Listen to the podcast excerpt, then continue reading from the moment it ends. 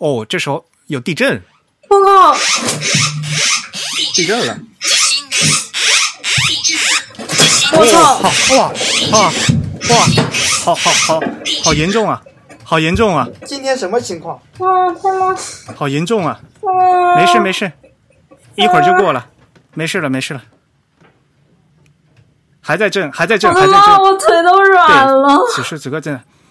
我靠！震度四级呢还在摇？刚才还在摇。我靠！振兴在，振兴在青叶县怪不得信号不好。西北部最大五五级。我靠！你怎么在这什么这么关键的时候就爬上来了？跟他跟他说话的时候你都不来，我的天呐，我现在腿还在软，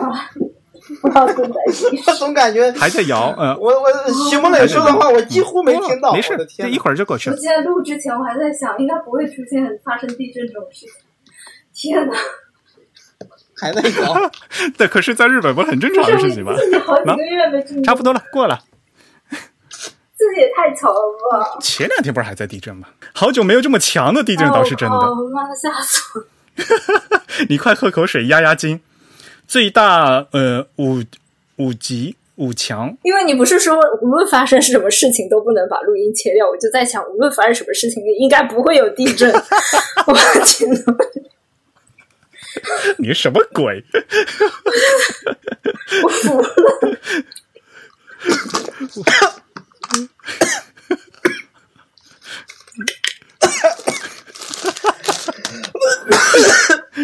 完了，我刚才没事吧？喝了一口饮料，呛到了。里氏六点五级，最大震度五嗯五度。哎呦，怎么回事？今天东京现在四度。我是我觉得我是一楼，应该应该可能还 我特别摇，因为我家在八楼。啊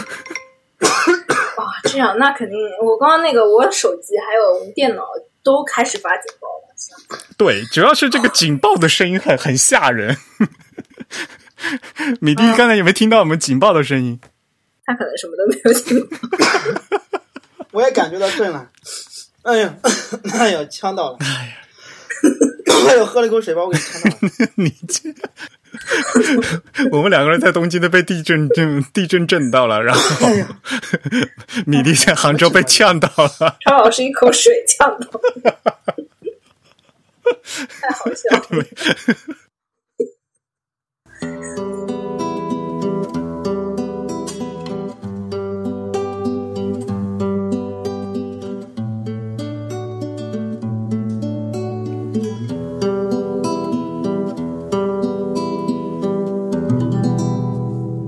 大家好，您现在收听的是 The Type 旗下全球首家用华语制作的字体排音主题播客节目《自弹自唱》。我们的字是文字的字，关于文字的畅谈而不是弹唱。我们的口号是用听觉方式扯视觉艺术。如果您可以脑洞打开，我们的目的就达到了。我是你们的主播文川西畔东营居 Eric。虽然在荔枝 FM、网易云音乐、微信小程序还有小宇宙这些平台上面都能收听到我们的节目，但是还是强烈的推荐大家使用泛用型的播客客户端来收听自弹自唱。毕竟我们是一个独立的播客啊，不依赖于任何一个平台。我们主站的地址呢是 thetype 点 com，欢迎大家与我们交流与反馈啊，推荐使用邮件的形式。我们的联络地址是 podcast at thetype 点 com。Podcast 的拼写是 P O D C A S T，The Tide 拼写是 T H E T Y P E。我们的邮箱是 podcast at the tide 点 com。如果你喜欢我们节目呢，也欢迎加入我们的 Type 的会员计划。因为我们的播客呢只有声音没有图像，但是如果您加入我们的 Type 会员呢，每个月会收到我们精心制作的一个 PDF 三十多页的一个电子杂志啊，这是我们的一个会刊。那里面有我们播客的扩展阅读，那这样您可以一边听播客一边看这个会刊里面的图文啊，这样会有更深的理解。那我们的会刊其实已经入选了东京 TDC 二零二一年年鉴，那我想这也是唯一一家获得设计奖项扩展阅读的华语播客，也欢迎大家的参与。那会员的费用呢是每个月的四英镑啊，相当于三十块钱人民币嘛，给我们主播一杯咖啡的价格。今天是一百六十二期节目，只有我一个人给大家主持。但是呢，在我们的这个虚拟演播室里面呢，请了两位重磅嘉宾。下面呢，请嘉宾做下自我介绍。嗯，女士优先。大家好，我叫徐梦蕾，是白井敬上先生的学生，目前就读于武藏野美术大学。欢迎你，呃，小雪应该是第一次录播客吗？对呀，我很紧张。但是你听我播客应该听过很多次了吧？嗯嗯，那是的。不用紧张，没关系，我们只是聊天哈。好，呃，下面是另外一位嘉宾。呃，大家好，我是张敏迪，是一位平面设计师，在杭州有一家这个自己的工作室，叫艺术堂。米迪是第几次来我们节目了呀？第二次、第三次？第三次吧。呃，第一次是好几年前了嘛，第二次是在东京跟你一起录的，对，在我家里录的。第一次是春节那个什么特别节目，呃，第二次也是春节前后，嗯，对对，没错。米蒂是在杭州嘛？那我我和小雪两个人那是在东京。那今天我们三个人聚在一起呢，其实就是和大家介绍一下白井敬尚先生现在在杭州举办的一排版造型中国展。可能很多听众朋友并不知道这个白井敬上先生他的名字，所以其实还是要和大家介绍一下，对吧？不如这样吧，我们来每个人聊一聊自己是怎么认识他的，好吧？呃，米迪，你先说。我是在很久以前啊，我在上学的时候，最早是因为《阿蒂尔》杂志，慢慢才了解他的，就知道有这么一位设计师。但是真正的见到他是在二零一七年，他在 GGG 办展览的时候，我到时候当时去看展览，然后通过朋友的介绍就跟他呃见了面，认识了。GGG 呢，就是日本东京银座的就平面设计画廊 Ginza Graphic Gallery，然后呢就简称 GGG 啊。所以是那次他办个展的时候，你是事先知道了，所以慕名而而去的是吧？对对，那之前你其实最喜欢的他的作品，其实就是《idea》杂志，应该是。对对，之前对他的了解其实不多，因为关于他的资料可以找到的很少，主要看到的就是《阿迪尔》杂志。然后呢，还我还注意到有很多 typography 相关的一些书，好多都是他设计的，所以对这一点印象比较深刻。且你比如说，哎，我当时可能印象比较深的，应该还是那两本合集吧。那那那其实也是阿迪尔特刊了，那就是《idea》的那那个什么。呃，字体设计的地平是吗？就是那特刊吧？对对，就是一本西文，一本日文的，对吧？对，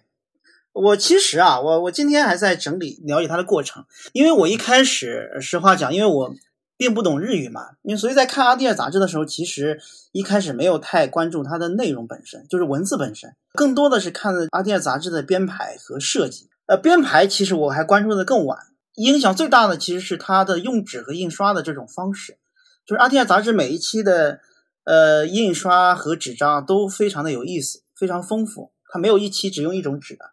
这一点其实对我影响特别深。这个我们现在来看的话，其实也就所谓他说的叫装帧意匠了。就他在这个做杂志的时候、做书的时候，他对材料和这个啊工艺的应用特别的呃娴熟，跟内容特别契合。这一点对我影响其实是最深的，其次才是排版。然后你在看了叽叽叽展了之后，后来就直接和他联系过是吧？对，当时是因为有另外一个朋友，就是戴永强，他当时也是跟啊上过白景的课吧，他跟他就算他老师嘛，他跟他认识。然后我呢跟因为跟那个小戴也是朋友，所以当时是通过他的引荐吧，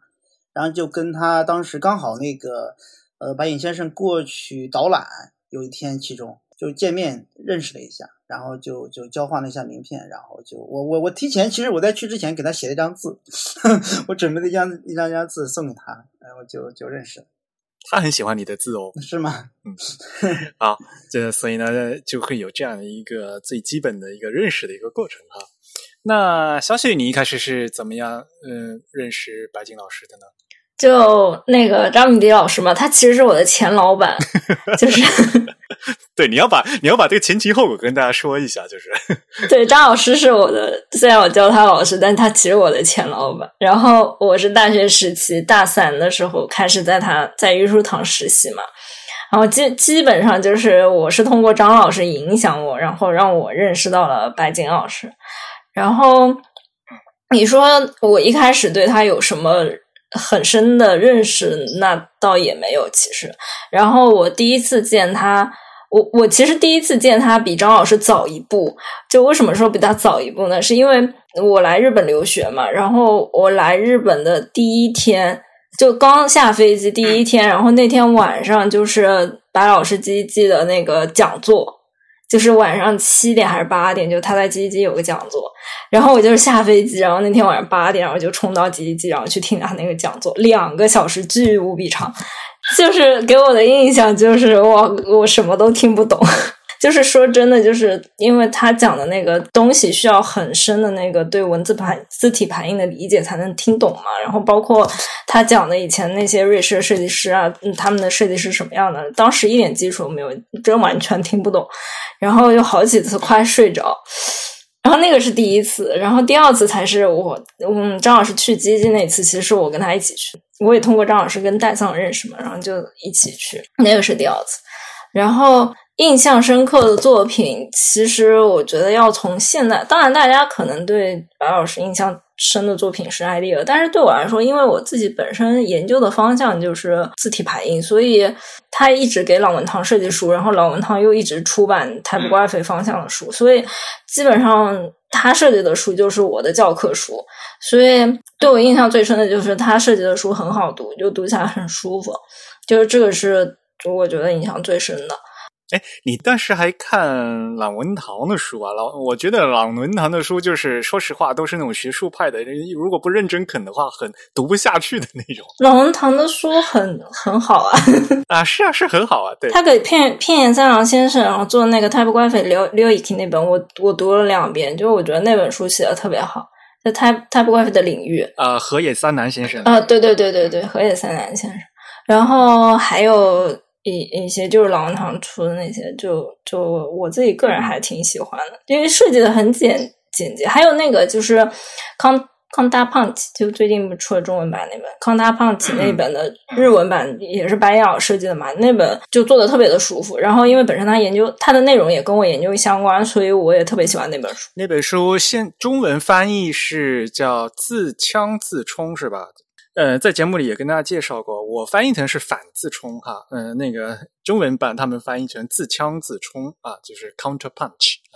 好，你接着说。然后对我自己影响，因为就是毕竟他是我老师嘛，然后跟了他两年快三年了，所以我觉得比起设计来说，他的为人，包括他作为一个老师对我的影响可能会比较大，就是。他他作为一个老师，他是怎么样去教学生的？他对于学生的态度是什么样的？以及种种之类的吧。我觉得这这方面对我的影响可能会更大一点。哦，还有几次就是，包括他之前搬过一次家，不是搬家，是搬他那个事务所。对。还有就是，比如说 这次从吉祥寺的一个地方搬到吉祥寺的另外地方，其实挺近的，是吧？是的。当时我们帮他搬东西，就是推着那个小推车帮他搬了一部分东西。然后，就我为什么要提这个事情，是因为我们当时在打包那个箱子，有一个事情对我印象特别深，就是他那个呃助手。反复的跟我强调说：“你这个胶带一定要剪齐，不然白老师会生气。” 这个事情我记了好久，就是，所以我之后给他帮忙，就是那个胶带我一定会给他剪齐，就不会用手撕，或者说剪得很斜，就是因为我觉得他会生气。所以我觉得他的是生活中的这些性格吧，肯定肯定也是反映到他的作品里面。白井先生，嗯，包括他那个工作室的那些工作人员，怎么说呢？本来日本人就是做事很细心的，然后呢，我就觉得就是他们这帮人就是比一般日本人还更细心的那一种，所以 做事情特别小心翼翼。对，嗯，不，哎，我有一个很嗯很朴素的问题，就是当时你考研究生的话，你是？要先选教授吧，应该。五藏美的视觉传达，它是不需要先选教授的。但是因为我本身来日本留学的目标，其实也是为了白白金老师来的。怎么说呢？意思上是我定定了白景老师，但是从他那个学校要求上是没有这项要求的。所以其实你当时是很想拜白景老师为师，所以一再准备留学，是吧？差不多是这样。所以现在我们大家听众可能已经听出来了哈。那我们这次呢，说是给大家介绍这个白景金上排版造型这个展。那么和这个展的策展人呢，呃，今天我们的嘉宾啊，张米迪，以及我们白景老师目现在的直系直直系学学生席梦雷啊，今天是我们两位嘉宾来跟我们大家一起谈。所以呢，我觉得这是这次展览里面最直接的第一手信息啊，为什么会有这样一个展览？然后这个展览想和大家呃展示什么东西啊？今天我们花这样一个时间和大家聊一聊。呃，其实现在这个展已经开始了，对吧？米迪，你是不是跟大家先介绍一下最基本的一个情况？这个展览时间是二零一二一年九月二十八日开幕的，一直展到十一月十八号，五十天。目前正在展出在浙江杭州中国美术学院象山校区的中国国际设计博物馆一号厅。我没去过那个地方啊，那个馆是在那个校园里头是吧？对，是在中国美术学院的校园里面。你当时是怎么联系上？就是为什么会放在这边？你和馆长是提起这个白井先生是吧？对我是在我今天在书里，我是在二零一八年的九月份跟学习组的朋友聊天，就聊到打算做这个展览的想法。当时只是初步想啊，只是仅仅想想而已。但是后来每次我们小组开会的时候呢，就会聊这个，然后一直我也是受他们的鼓舞，就把这个事情慢慢的当成事情做了。呃，然后因为后来有一次我们把这个想法就跟那个设计博物馆的这个执行馆长袁一梅老师聊到了，他听到这个计划之后也非常感兴趣，所以我们就在呃一八年的年底吧，就约了一次见面聊了一下，他我也把我的想法告诉他，他也非常支持我。所以我在正式在跟白井先生在谈这个计划的时候，已经跟呃袁老师说好这个事情了。啊，当时去跟袁老师说完之后，大概也就没过几天，呃，我就来了日本去拜访了白井先生，把这个博物馆的情况，还有把这个展览的情况都告诉了他，他也表示非常的支持。那次是一八年的什么时候？呃，一九年的一月份嘛，对，刚过完年。对对对，嗯，对。然后那一次是见到了韦泽，韦泽那个 G 一 G 的策展人韦韦泽女士。然后很有意思的是，在呃刚见了她没多久之后，在国际设计博物馆就举办了田中一光和福田繁雄的展览。然后当时还邀请了韦泽来到杭州，就韦泽是来过这里看过的，是来来是这个博物馆是见到过的。然后他们来到杭州之后，我们还那个跟他约了，然后做了一个采访，大家见了次面。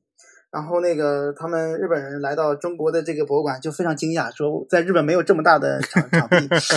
办展览，因为在日本的这种，尤其做平面设计的这种展览的场地都比较小嘛，空间都比较小。就设计博物馆那个楼层啊特别高，特别大，大是挺挺挺挺大，但实际上对于我们做书籍展览来讲的话，其实还是挺有压力的，因为它那个空间太大了，因为我们的书本身都很小嘛。对，所以后面在在设计那展览的时候，其实。又做了一些假墙什么，做了一些调整。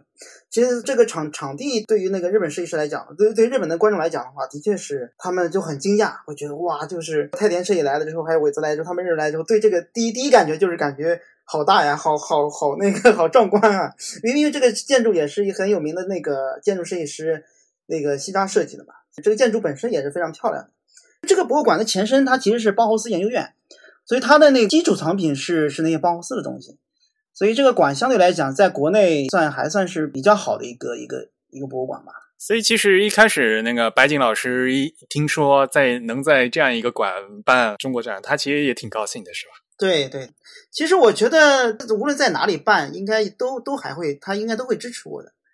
呃，当然能在这么一个好的场地办，那大家肯定都是开心的嘛，肯定是都是都是觉得乐乐意的。但是我们在此在真正那个策展之前，我一开始是。呃，考虑了很多地方。其实做这个展览的前身还有一个背景，就是我们学习组的另外两个成员，他们做了中岛英树的展览。他们其实是在一个相对比较小的场地做的。其实对我们来讲，我觉得在哪里，在这个场地本身没有那么的重要。当然，在一个好的场地更好嘛。其实一开始我们可能也打算在一个普通的一个商业空间啊，或一个都可以。嗯，因为这个对空间的面积也没有那么大的要求。当然，后来得到了这个设计博物馆的支持之后嘛，我们就更有信心了。然后也觉得这个事情可以做得更更好了，然后感觉规模就越做越大了。对对，感觉这个级别好像更大一些。一第一次在办中国展就在这么好的地方办。而且到了最后，最后突然，本来一开始是是说在那个多功能厅嘛，然后后面又挪到那个一号厅了，越挪越大。对，是的，因为在一开始的时候，一开始策划的时候，呃，没有疫情嘛，那时候因为它的一号厅啊，还有其他很多厅，它准备了其他的展览，所以就给我们的一个相对比较自由的一个空间。就那个多能功多功能厅的话，相对来讲，就是我们使用的话就比较的自由一点，因为它那里不会办其他的展览。但是因为疫情的情况下，现在博物馆它没有其他的呃临时展览了，就让我们用了一个它旁边的一个面积更大一些、更大的厅，在那里的话更更好一点。我们那个把展览方案做完之后，给袁老师看了之后，他发现，在东宫厅的话就有点太挤了，反正一号厅也是空着嘛，就就就给我们用了。那所以现在那一号厅面积多大呀？嗯，一号厅大概是有四百方吧，而且它那个层高就是天顶也很高，对吧？我看了，特别高，对。就是空间相对来讲，你跟 G G G 和 D D D 来比起来的话，那肯定是比它大，而且也比它比它这个更显得，呃，因为那个建筑设计的本身也还不错嘛。就空间来讲的话，这个还还是不错的，绝对是我们不能说比日本好多少嘛，绝对是不比他们差的。我们还我们应该还是可以自信的说，比他们空间还要好一些。就是硬件条件 还是还是好很多的。哎呀，我这是疫情困在这里没办法去啊，我好想过去看，然后就看前方拍那个谍照过来。哎呀，那个拍的照片还是很漂亮的。对呀，我我一直很畅想着你们一起来啊，白英老师来，还有这个伟泽啊、诗和啊，你们啊一起来。我我我我我在我之前一直在畅想，大家来了应该怎么怎么怎么规划一个旅游路线。我一哎呀，现在来不了，太可惜了。所以这个展其实就是为被这个疫情耽搁的吧，对吧？对。嗯，刚才米迪也给大家介绍了，原来一开始最早构思的时候，从二零一八年就开始在想这个事情嘛，然后一九年就找到白金，当时是计划最早就是二零二零年就得弄是吧？结果就等到二零二一年的就九月份到现在才开始得以呃真正的实施。对，这个展览的时间其实改了很多次。我们最早的时候，大概的是让从一八年开始策划，然后一九年，呃，跟白影先生然后见面聊，然后他在还中间还有一个很有意思的插曲，就是他在一九年的七月份，就一九年的暑假，他来到北京，呃，参加了《惊人之语》的书籍研究班，呃，我过去啊，对，我觉得这个时机也很好，就是刚好一九年的时候，吕吕老师也请他过去，对对对，李英老师请他来北京那个做了一个工作坊。然后我也是慕名参加了去上他的课，然后也就是说，你看，在刚好跟他谈好要给他做展览，很有意思。其实就是我跟他那个展览的合同，就是在我去了北京那天给他签的，就是就是在北京当面给他当面让他签的，那个那个，然后就刚好也也也上了他几天的课，然后大家又加深了印象，然后也也熟悉了一下嘛。然后当时的计划是在二零二零年的四月二十四号开展，就那时候那个时间我们都定好的。我后来到二零二零年的二月一号，我又去拜访了他，在在在中在中间，然后那时候其实还没有还没有问题，那时候疫情嗯刚刚开始有点苗头，就那时候还没有爆发起来，然后那时候实际我们还是按照这个时间去准备的，嗯，刚我从日本回来之后就开始疫情越来越严重了，这个时间就我们就觉得发现这个时间慢慢慢慢的，我们一开始那时候一直在纠结怎么去邮寄这个展品啊，怎么去。大家还能不能来中国啊？一直在考虑这个问题，然后把时间往后推，比如推到七月份，推到九月份，推到十一月份，推到十二月份啊，推到一月份。哎，我当时还想着，比如说凑到二零二一年的一月份，刚好呃白影先生六十周岁，我我想这个这个时间也挺好的，但是那时间也办不了。六十大寿，一直往后拖拖拖拖拖了，推了很多很多次，一直推到这次的九月二十八号，终于这个展览才开了。哎呀，好事多磨呀，非常不容易。哎，不过其实我觉得，作为策展人，米迪，你应该再和大家介绍一下，因为你这次并不是一个单纯一个展嘛，对吧？现在大家看到是一个展，其实你还有策划很多东西，对吧？就除了展以外，对，除了展以外，还有在做他的书。因为从我的个人角度来讲的话，我做这个展览的目的不仅仅是说把他的这个作品运过来，然后简单的给大家看一下。我觉得这种事情对我来讲是没有太大意义的。我的做展览的目的是更多的是学习啊，那怎么才能学习呢？那比如我我在在东京的基基的展我也看了，在滴滴滴的我也看了，但是虽然看了，然后他的作品甚至我大部分也都啊都买到了，就是他那些展览那些他的作品，那比较好买到的基本买到了，但是我觉得还不够的原因就是因为那些作品背后的东西我不知道，就比如他的设计的想法，他为什么这么设计？然后其实他在展览的时候，在在呃日本展览的时候，他每一件作品都有详细的一个说明，这个我也看到了。但是毕竟我的日语不通，日语不好也看不懂，所以我就想做展览，还要做呃必须要做本书，就是我希望能通过那个比较专业的翻译。就这次，所以也请到了这个，请到了刘青啊，请到你嘛，然后来作为这个翻译，去把他的这些文字内容翻译过来。然后呢，在除了这些文字以外，我觉得还不够，因为呃，白井先生他其实还发表了很多文章，尤其是那些关于字体排印啊、关于网格系统啊，呃，这些比较专业的文章，我很希望能把它呃，请专业的翻译翻译成中文，然后我们可以一起来去品读，一起来去学习。所以。啊，这个展览只是一个啊契机啊，通过办这个展览，我希望啊同时做出版，然后把这本作品集给啊好好的把它做出来，做出来的这个作品集，而且不简单的是一本他的一个作品集，而且还有包括他的文章，啊，尤其是那些看似难懂的那些论文，但是我认为那是最重要的，因为那是因为我们仅仅是看作品，走马观花的去感受一下啊，这个好看啊什么的，那我觉得。还只是非常浅的一层面，我我这更希望能通过呃深入的去学习一下他的呃设计理念，还有他的研究。所以，我们目前其实还在还在正在做他的这本作品集，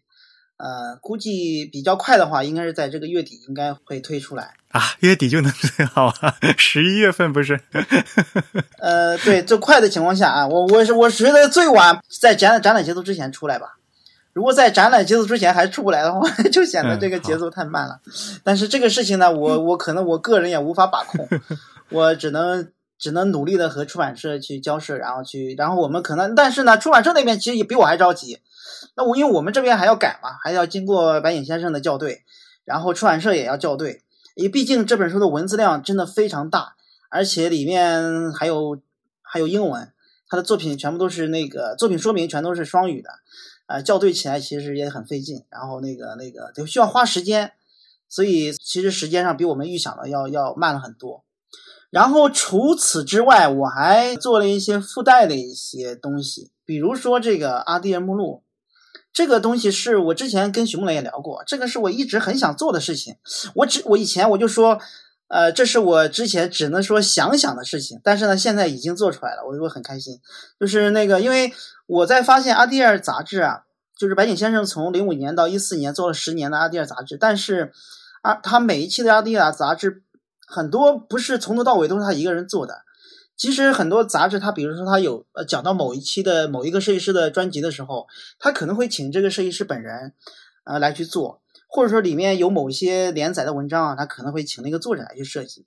呃，但是每一期的这个封面，甚至每一期的封面可能会用一个某一个设计师的头像啊。或者说是请某一个这一这一期的专辑的这个设计师来做，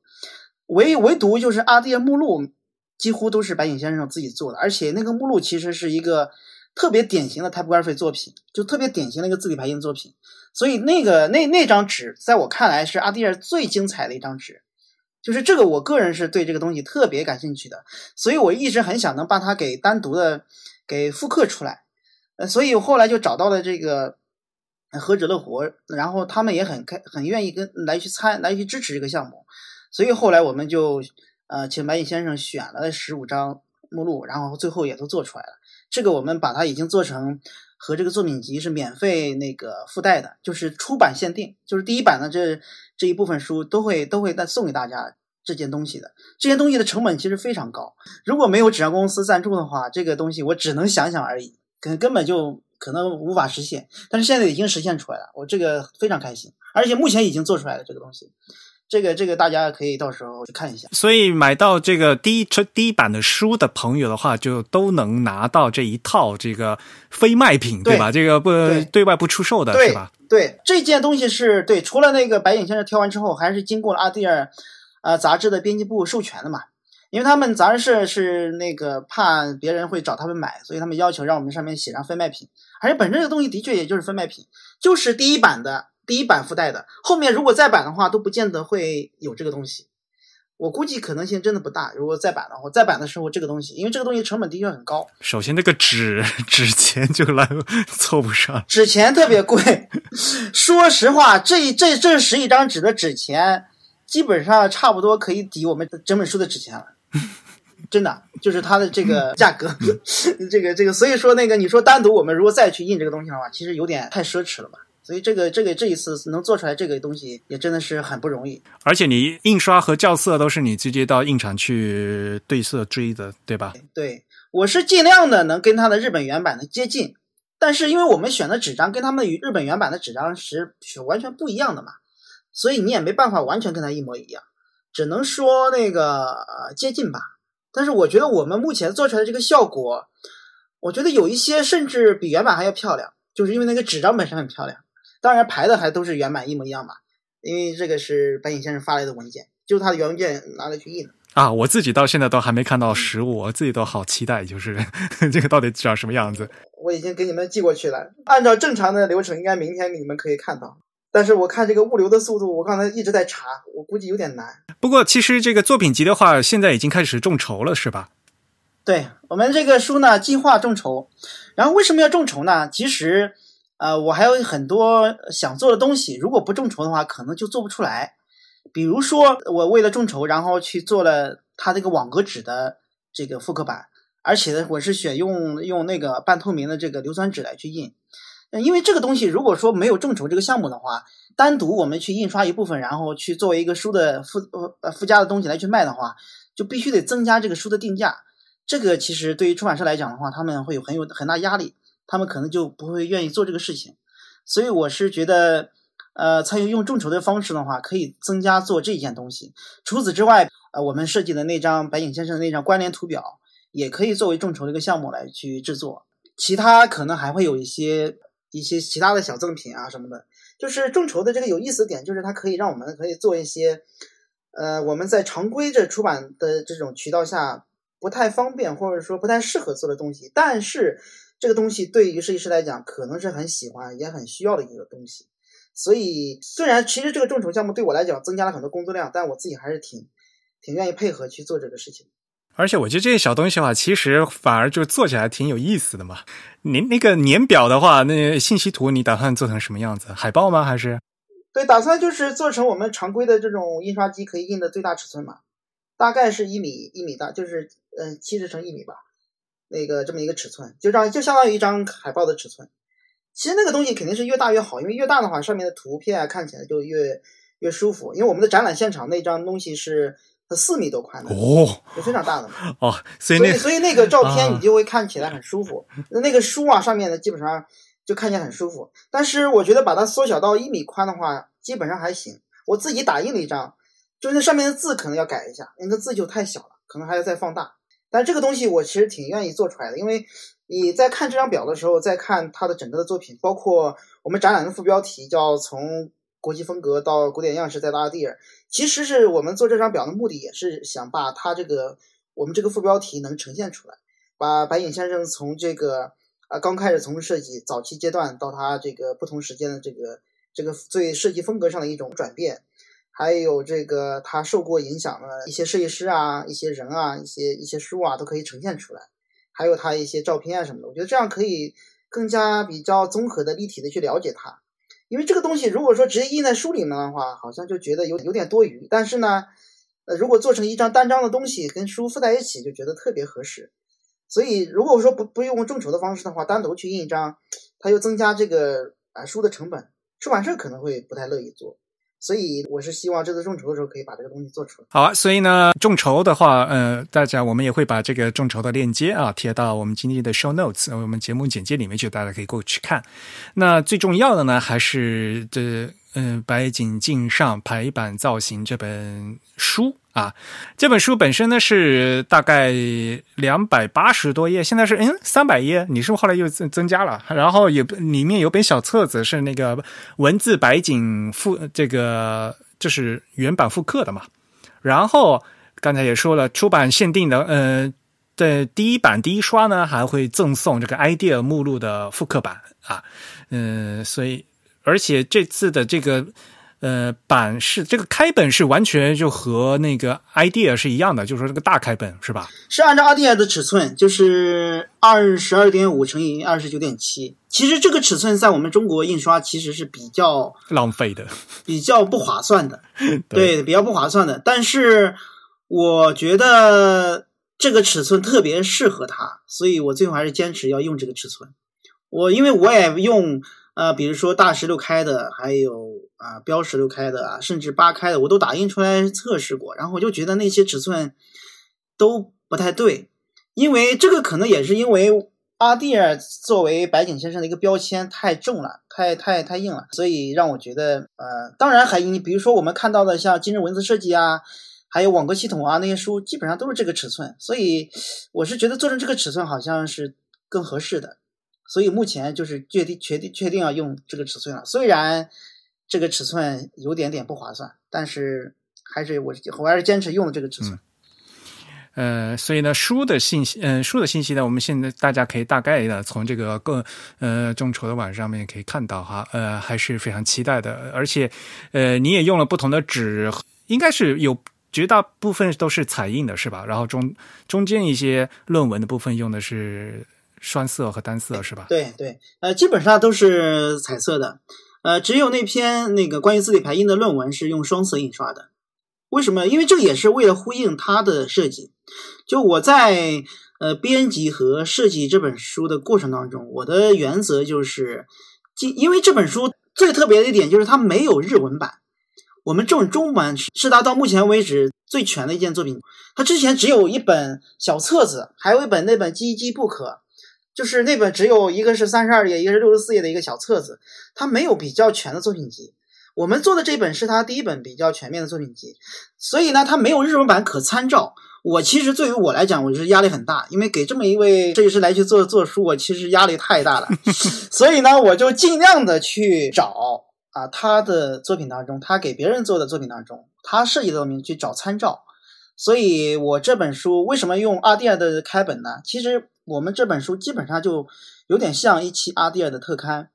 然后那个里面有他的论文，有他的作品，包括他那个论文的部分，我也是呃参照参照的他给阿蒂尔里面的那个连载 type typography 那个视频那个连载的那个版式去参照的去设计的，因为他那部分呃做的时候就用双色印刷的，所以我这部分也是为了呼应那个设计，所以也是用双色印刷的。对，还有那个附册的文字白景，因为文字白景本身也都是。呃，单色印刷的嘛，所以那本册子我也是按照它的原尺寸、原原装订方式，甚至原竖排的方式，一模一样去去那个做的一个复刻，只是把它做成了中文版。我是希望这个东西呃更加的接近它，甚至它的标点标点那个呃挤压方式，昨天我给你的邮件当中也在也在商量这个问题。我是觉得我们的书可以按照。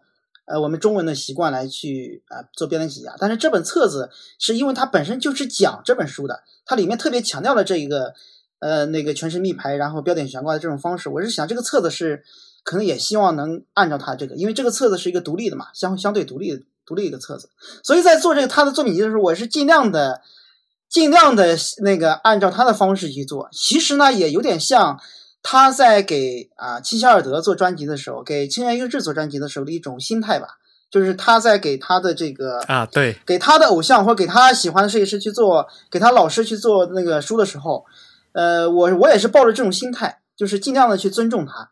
虽然我的水平可能还不行，但是我也只能说照着葫芦画瓢吧，尽可能的参照他的方式去做。当然，那个这个过程当中也是一种学习嘛，这种可能是最最容易能学到东西的。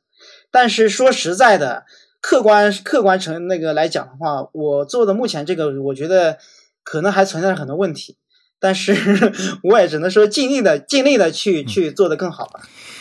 好啊，所以呢，这本这个作品集啊，嗯，也是非常期待的。这样的话，其实就发现，其实这本书本来是可以当做这个这次这个展览的一个和这个展册来来做的是吧？原来你就是想和这个展览是同时推出的，对吧？对，当然，完美的情况下应该是和展览同时推出，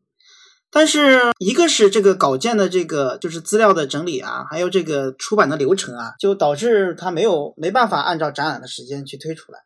所以这个这个也我也我们也没办法，我们我们那个在跟白影先生商量的时候，他也是说我们尽量的要保证这个书的品质，不能为了赶了这个时间就把它给印出来，肯定要是在保证品质的情况下，呃，尽早的出来嘛。所以，所以我们也不赶着这一天了，得也这是是这这我们好不容易做这么一本书，肯定是希望他能做的做的更好。所以对于我来讲的话，就是这个展和这个作品集，他们是相辅相成的。就是说，大家现在这个展现在此时此刻正在杭州展嘛，所以大家可以过去看。然后实物是在杭州那个那个展厅里头的嘛，所以大家可以通过看那个实物，看它具体的呈现方式来看看最后的效果是什么样的。而具体的白景先生他的是如何设计的，还和他其中的一些诠释。呃，可能呢，你要再从书里面去仔细的阅读，才能获得更多的一些深刻的理解。所以呢，就是两两边单看书也不行，你单看书不看实物的话，对，尤其是书籍专政的那 那部分，它那些书的做，嗯，做工啊，还有颜色啊，那那些东西的话，你可能就没有感性的认识嘛。现在呢，这个展呢是已经在举行了，所以你是不是和大家介介绍一下，就是呃，这个展有什么看点？首先，比如说，呃，这次白井星从日本运过来的那个这作品就很多吧？展品一共有多少件？我们这个目前这个展览呢，总共是有啊三百多本书，但是我清点了一下，其实只有一百种，一百种作品。为什么有三百多本呢？就是因为我们这本书它不仅仅是展示封面，而是更多的是要展示内页，所以为了展示不同的内页，所以很多书它有很多本。这是这是对跟其他展览很大的一个区别。然后我们这个展览呢，总共是分为四个章节。这个章节呢，也是我们去分的。在他在日本展的时候，其实并没有分章节，他只是按照 A、B、C、D，然后按照作品的时间，按照出版社，按照作者啊，简单简单分了一下，没有没有分章节。我在就是我们再去呃整理这些作品的时候，我觉得。呃，如果说不分章节的话，对于中国读者观众来去看的时候，会觉得有点有点不好理解，所以我们就取了四个关键词，啊，第一章就是叫排版造型，其实也就是他在日本展的这个名称，就我们展的总的名称，其实就是以字体排印为为主的一些作品，啊，比如说他给字体公司做的样章啊，啊，然后比如说给朗文堂做的啊字体排印相关的书籍的设计啊，呃。其实主要是以这部分为主，然后第二个章节就是网格构造，因为白井先生对网格系统的研究和实践是非常有代表性的，所以把这个内容单独拎出来做了一个章节，其中呃专门请他把他在呃之前呃写的一篇叫《网格活用法》的文章重新啊做了修订，然后那个我们把他这篇文章重新排出来打印在了这个墙面上。然后也展示了他与此相关的一些作品，还有也把这个网格回用法，我们也做了一个动态的一个视频放在现场。啊，这是第二个章节。第三个章节就是阿蒂尔的十年，因为阿蒂尔这个对于我们中国设计师来讲非常熟悉，也是那个我们了解白井最最早的一个一个点，所以把这部分单独拎出来做了一个章节。第四个章节就是装帧一匠，因为白井先生更多的，我觉得我们来去。啊，了解他的话，他其实更多的还是一个，呃，书籍设计师。他虽然他自称是平面设计师，但我觉得他其实还是以做书为主。所以他在他的作品当中，对于书籍装帧层面的东西，其实也做得特别的好。所以，呃，第四章叫书籍装帧，就是除了阿蒂尔杂志，除了那些网格和字体排印以外的那些作品，我把它归在了第四个章节。所以分为这四个章节，就是然后呢，我们又做了一张图表，就是刚才说的那张。啊，它的关联图表把我们展览现场的所有作品啊，全部都啊整理出来了，整理在那一张表上面。然后还有他相关的一些照片，就是和他参加过的一些活动的照片啊什么的。嗯，然后现场还有一个视频播放，总共有三个视频，一个是他给这个中国观众的一个问候，还有就是在二零一九年七月份我对他做了一个专访，然后还有一个就是我刚才讲的这个网格系统活用法的视频。所以整个展览现场是有，呃一百一百种书啊，一百多种书吧，一百种一百多一百多本书，三三百多本书，然后有分四个章节，然后有三个视频，然后除此之外还有一个特别大的一个不同的点，就是我当时在东京看展览的时候，印象最深的就是他的展览上面除了他自己的作品以外，还放了很多别人的作品，什么意思呢？就是。一个是啊，他老师的作品就影响他的一些作品，还有就是他在做某一件作品的时候所参考的一些资料，啊，这个其实是其他展览上面很少见的，就是他会把他所学的、所参考的都会展示出来，告诉你啊，我参考了这本书，我学的这本书，然后这些资料其实也非常珍贵，就是你能看到他学习的一个路径和学习的一些那个点，然后但是呢，是因为邮寄的方面，其实他这次。大部分是没有寄过来的，但是呢，我也是为了我们中国展能达到这个效果，我也是通过自己去搜集，然后也通过去向一些老师啊朋友去借，然然后也找到了有大概有几十本，在我们中国展也有，其实这部分也是非常非常难得的。那比如说有齐肖尔德的作品啊，有这个赫尔蒙特施密德的作品啊，还有他老师清源悦志的作品啊，就这这部分作品其实。那个，你看到这个作品之后，你更大、更多的能了解他，他是如何学习的。这个其实是我第一次看展的时候，第一次在在东京看他的展的时候最深的印象。所以在这次中国展的时候，虽然说我们的参考资料没有在日本展那么多，但实质上应该也有一半以上。所以，所以那个呃，这也是一个比较比较不同的点吧。啊，我觉得你很厉害呀，这你能搜到那么多的那个参考的资料。不过我你本来书就很多。对，本来有一些，其实我本来就有。还有呢，我就是因为在疫情，在尤其在去年的时候，呃，因为我们每次发邮件，别在沟通的时候，一开始说都是要邮寄的嘛。后来因为担心这个邮寄出现问题，嗯，他那部分就没有邮寄过来，我就我当时就非常着急，我甚至担心他的所有的他的自己的作品都无法邮寄，你知道吧？我已经做好了心理准备，因为疫情无法邮寄的话，我怎么办这个展览？我又我那我那段时间一激动，我又买了一些他自己的他的作品，你知道吧？就有一些我以前那个特别贵，我不舍得买的，然后我就是我说不行，我能能买的赶快得买了。我已经做好了，假如说啊，因为疫情无法邮寄的话，我这个展览还必须要开的话，我可以把我自己以前买的他这部分作品可以拿过来展。因为只有一本怎么办呢？那没办法看内页，那我可能就会甚至呃甚至牺牲这些书，就让大家去翻了。我已经做好了心理准备，但是后来还好，这个作品都已经寄过来了。也也没有用到我这个自己买了他的那些作品，呃，那个参考资料倒是倒是用到一部分，当然还有一部分是白井先生送我的，比如说那几张 CD 啊，呵 呵还有还有那个日文版的网格系统啊什么的，有一些是他他送我的。因为其实白井的东西，白井的作品我也有蛮多的，但是从日本寄不过去的话，那那那也没有办法，对吧？呃，但是在这个寄寄奖品的时候，其实小雪也帮了好多忙，是吧？对啊，就因为他没有办法一次性寄过去，因为数量实在太多了，而且白老师特别特别坚持，一定要把每一本他想要展示的那页的对应的那本书寄过去，所以就我跟白白金老师的助手三桥三桥嘛，然后我们在打包的时候，不仅是一本一本用那个塑料膜给它包起来，还有就是呃每一本都把对应的。要展的那一页上面贴好标签，然后贴完标签之后，然后再把塑料膜包起来。包塑料膜有些还不够，还要外面再包那个气泡膜，反正就是里一层外一层的包。然后就每一次可能只能寄个六六五六箱左右吧。寄到后来，那个邮邮局的人都认识我们，就是非常坎坷，去了好几次。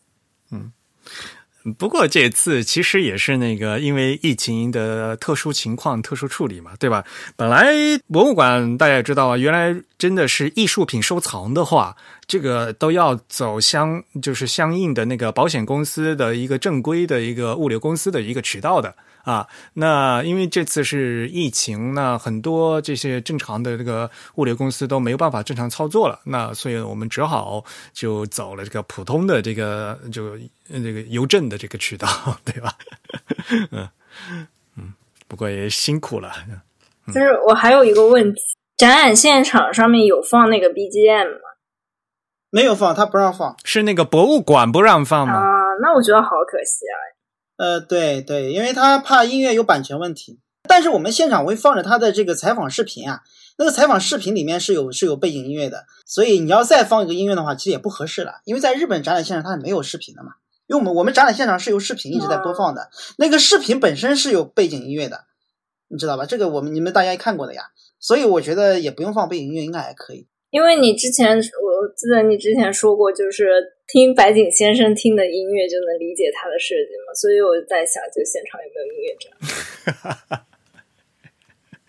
但是白井先生他平时听好多音乐，各种各样的音乐呀。对对对对对，他听听听的太多了。而且你看，我们在书当中不是我也附了他这个背景音乐的那个清单嘛？后来其实让他删掉了，删掉了，不要放了嘛。我觉得那个那个其实删掉也有道理，跟他的作品本身没有什么关系。那个那个只是一个呃曲单嘛。我觉得删掉好像更纯粹一点。但是的确是。就是关于音乐和它设计之间的关系这一点，我自己也觉得非常重要。就是我们再去观看他的作品的时候，他的做版面的那种那种节奏感、那种韵律感，呃，特别的优美，特别的好。我们联系一下，他曾经也那个搞过乐队啊，他他对音乐可以说不是简单的一个爱好的问题，他其实还是很懂的。当然，他是很热爱的嘛。所以这一点上，跟他的设计其实能联系联联系的起来。我们有的时候说，你说把这个音乐和设计什么结合，有的时候说的会比较的啊太虚了，太玄了。但是我看他的作品，的确能感受到这种音乐的这种魅力。而且那天我看到一个短视频，就说一个中央音乐学院的一个老师就说，他说那个像那种呃比较呃经典的音乐，就像酒一样，它是耐瓶的。但是像有些那种什么流行音乐或者那个一些怎么样，就像可乐啊，像这个饮料一样的，所以这个跟设计还真有点像。你像白井先生排的那个版面或者他做设计，其实更更加的耐人寻味，而且也是基本上很耐看的。然后你即便你怎么去看，可以我我我以前经常说，他的版面可以做到所谓的无懈可击的，就是每一个标点都是都是非常精准的，而不是那种就是求表面上视觉刺激的。那个采访视频的那个背景音乐，其实就是那个巴赫的那，就是无伴奏大提琴组曲。然后呢，他就而且特别指定，就是在每节要选取这个不呃那个那个组曲的不同的那个乐章嘛，对吧？对，他很在乎这个。大家都去看，就觉得这个展是是无比的舒服。但你觉得这个舒服的这个点在哪里？就是白景这个展。呃，其实这两天展览，我们的展览现场已经放上了那个 那个亚克力罩，在在刚开始的前三天是没有放亚克力罩的，那个时候更舒服。甚至有些观众啊，我们也无无法避免的，就是有些观众还会动手去摸去翻。我们也我们就是因为这一点，博物馆是觉得这个怕对展品有损伤，所以后来又又又又加做了这个亚克力罩，把它给罩上去了。那个，即便是站上去之后观看，应该还是舒服的，因为毕竟是一个专业的博物馆嘛，他们的灯光啊，他们的这个空间还都都是比较比较专业的，这一点还是还是值得称赞的。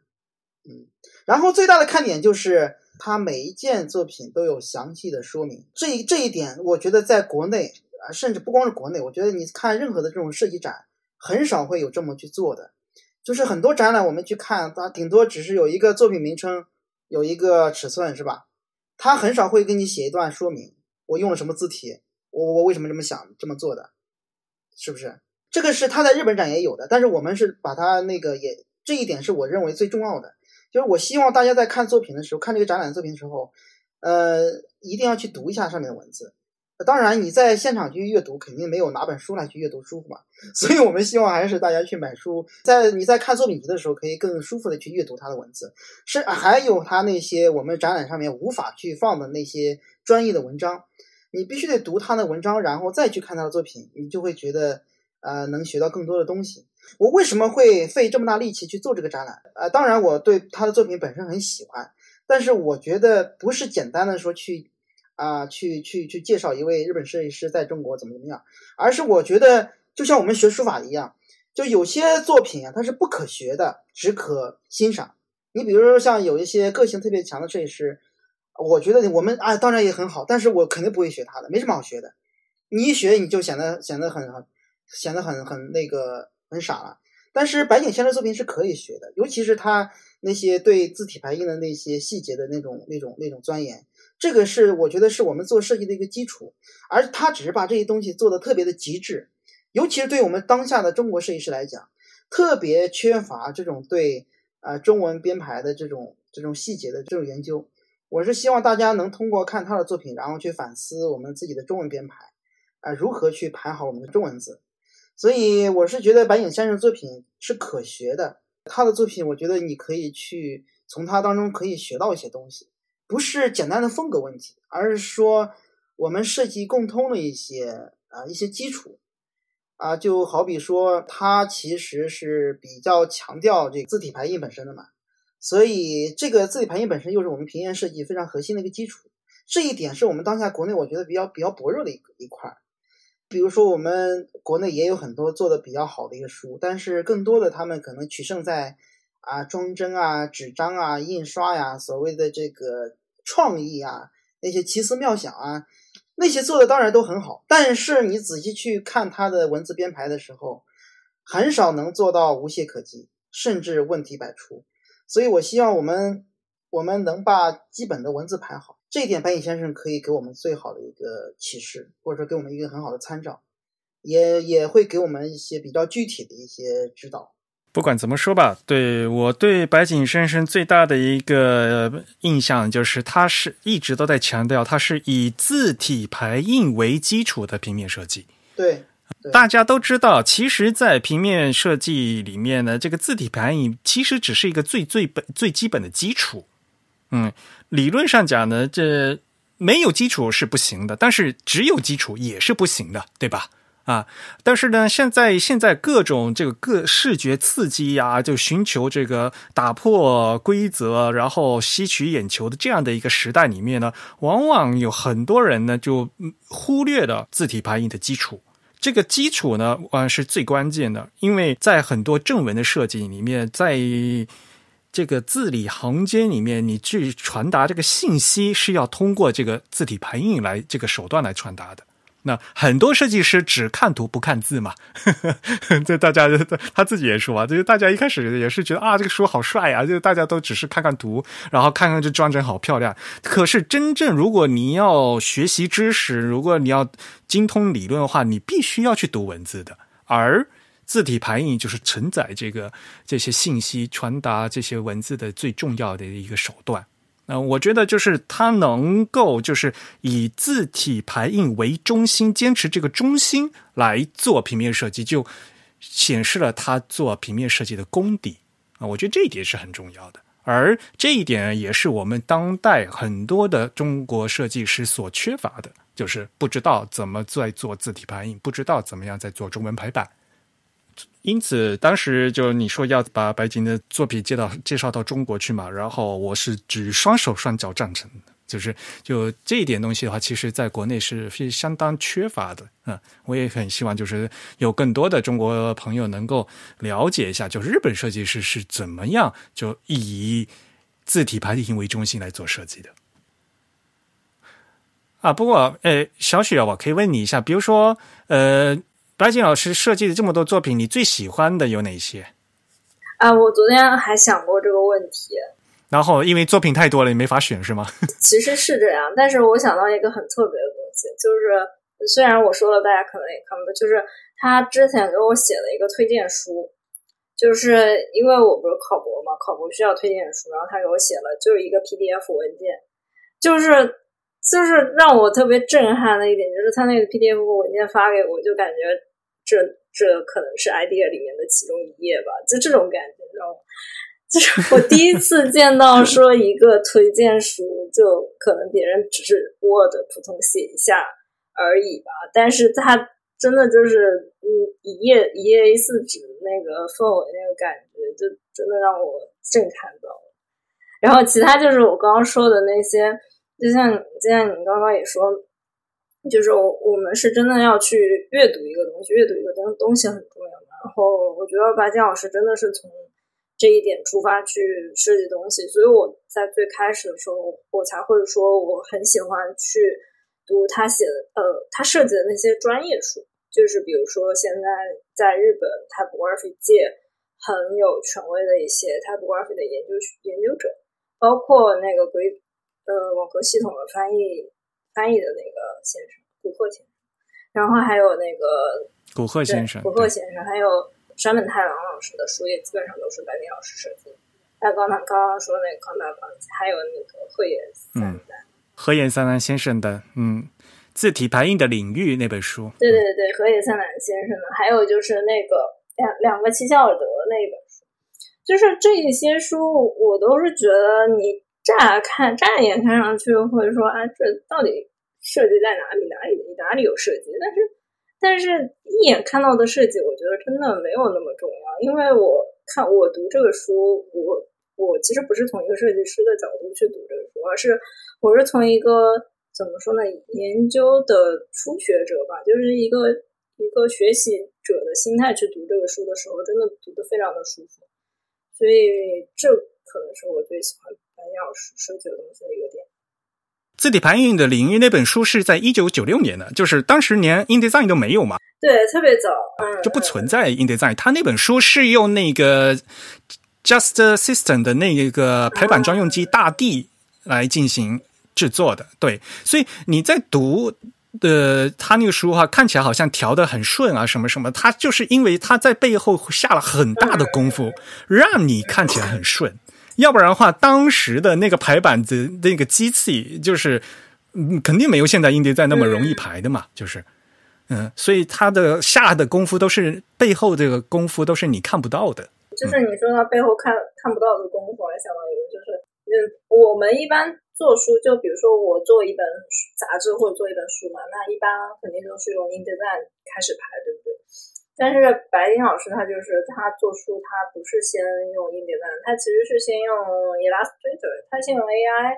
就是他那些网格都是在 AI 上面先调的，就是像就像他那个前几天录录的那个视频里面，他也讲到的，就是他会呃可能你做一个章节的网格，他会做无数遍的调整，他那些调整应该都是在 AI 里面做调整，然后在 AI 里面基本确定了他那个形式之后，他再转到那个呃 In InDesign 里面再去做设计。所以我觉得不管他以前用的那些软件还也好，还是现在他在用我们经常用的这些软件也好，他真的就是反反复复调整无数次。这个无数次我自己也不知道是多少次了，反正听他以前那个。就是听他以前跟他走过 idea 时期的那个助手说，反正他做那个杨奇孝德那一期，听说好像是三天还是四天都没有睡觉。然后我听说他们做 idea 那几年，就是整个一年可能只有放一天假。我真的很难想象他们在做那些东西时候付出的那个精力。嗯，就是白金老他作为一个老师嘛，然后他。同时也是一个呃学者吧，虽然虽然他自己更多身份上是那个设计师，因为他写过很多文章嘛，所以他确实是对于比如说欧欧文排版的系统、欧文排版的历史，然后包括字体啊这一些历史，他他都是了解的非常非常的清楚的。就是我们看，可能看这一次白老师的这个白金老师的这个展，也不仅仅是看白金老师他做的这些东西。更多的希望就是通过他做的这些东西，再去了解他背后的东西吧。我觉得背后的东西真的非常的庞大。当然了，我也是一开始看过片岩先生的朗文堂，他们出了一些书，那后来才知道啊，原来其实这些书呃，其实都是白景先生设计的嘛，嗯。那 idea 就更不用说了，对啊，大家都知道嘛。呃，米迪，尼给大家介绍一下，比如说在这次的这展一百多本展品中，你最喜欢的几件？第一本当然是齐肖尔德那本《书与活字》嘛，《书籍与活字》，这个是他的代表作啊。你喜欢那一件是吧？嗯，那个本身我也的确很喜欢，他那个封面的确是比较的极简。而且他使用了这个，呃，在矩阵仿宋的基础上去做那个字体嘛，就包括我们中国展这次海报上使用字体，也是参考这个来去做的。他这个字体跟我们中国有关系，所以我可能我会先入为主吧，我对这个有有关系。当然，我对齐尔德也是非常喜欢。还有他那本给印刷博物馆做那本目录，也是封面上只用文字的，也是用了一个比较那种立体烫金的那种那种效果的。也是我对我印象比较深刻的。呃，印刷博物馆的，呃，是那个什么梵蒂梵蒂冈的那本吗？嗯，对，就是封面上用了一个那种叫微型烫金啊，也叫立体烫金啊，那种工艺的嘛。他给印刷博物馆做有两本图录，三本图录，一个是压力之美那个小的，还有一个是呃一个比较瘦长一点的，这个是稍微小一点的，十六开的，小十六开。他们当时做那本好像还花了好多功夫去做那个膜，就是那个工艺还挺麻烦的嘛，就是。就是那个好像是他们还去过那个梵蒂冈去看过那些东西之后才做的。对他，他去过那个梵梵蒂冈教皇厅的图书馆，嗯，然后对对对，和印刷博物馆的人一起去的嘛，嗯，然后所以后来就是办了两次那个展嘛，所以有两本那个图录嘛。第二本我更喜欢一些，嗯。就是刚才说那一本。啊，第二本对我也我也是更喜欢第二本，对，第二本就是他用那个字体更纯粹，然后呢，用那种工艺呈现出来的特别巧妙。我觉得这个就是把字体排印和装帧意匠结合的特别巧妙的本书，对吧？他他在封面上仅仅只用了文字，但是呢，他用这个文字结合了一个用了一个特别合适的字体，又用了特别合适的工艺，而且工艺其实是非常有难度的。那个这个工艺在一般的地方是做不出来的。所以看似上面只有那么几个字母，但实际上背后其实有很多可以讲的历史和和故事，这个就是比较有意思的点。因为很简单的，就是它明显是在模仿那个古罗马大写碑文体嘛，对。对，所以那就是传统的呃大写字母，然后又是罗马石碑刻嘛，所以它必须要体现出那种刚才说的微型烫金嘛，就就是那种刻出来的感觉。对对对，以为是个做不出来，就居然被他们做出来了啊！所以那本一那整本书那个封面一摆在上面，然后它又是烫金的，然后整个这个格调就不一样嘛，就整个书摆在那边。对对，这本也是我个人也很喜欢的一本，很漂亮。然后那本书的内容更更不用说啊，也是非非，因为它本身就是一个那个对对，然后因为它本来就是一个展览的一个图册嘛，一个就是一个图录，然后那个又是教皇厅，他那个呃梵蒂冈教皇厅，他那个图书馆里面都很非常珍贵的那些拉丁文书籍的那些展，然后他在里面的一些排版呢，就又模仿了。当年就是意大利，比如说早期的摇，比如说摇篮本里面的传统的阿尔杜斯功法的那什么菱形的那个呃字体排印型呃那个造型啊之类的，它用日虽然里面内文是日文的，但是呢，它就借用了当时那些排版的形式啊、做出来也非常漂亮，嗯，感觉像是一个工艺品，嗯，对，从里到外都特别美。就内容我们也喜欢，内容因为它是关于书的书嘛。就是我自己的，我自己平时我我从我很早以前我自己就是比如说去买书啊，去喜欢，我就很喜欢，呃，搜一些关于书的书，就是就是对于对于藏书的藏书者的一个乐趣来讲，就是他所有关于书的书我都会很感兴趣。关于齐尔德的那些我都喜欢，就是包括《书与活字》，还有这个呃阿蒂尔三百二十一期，还有齐尔德展的图录，对吧？包括那个。包括跟企鹅做的那个企鹅的那个那个那本书，都是跟齐尔德有关系的。呃，那些我都非常，因为我自己对齐尔德也是非常感兴趣的，也是非常喜欢的。所以他做的关于齐尔德的书，我也都很喜欢。哎，企鹅图书设计那本书有中文版吧？我记得好像哈。对，有啊有啊，而中版其实出的更早。怎么样？中文版？中版就是完全照搬英文版嘛，就是呃封面和内文版这都是尽量一模一样嘛。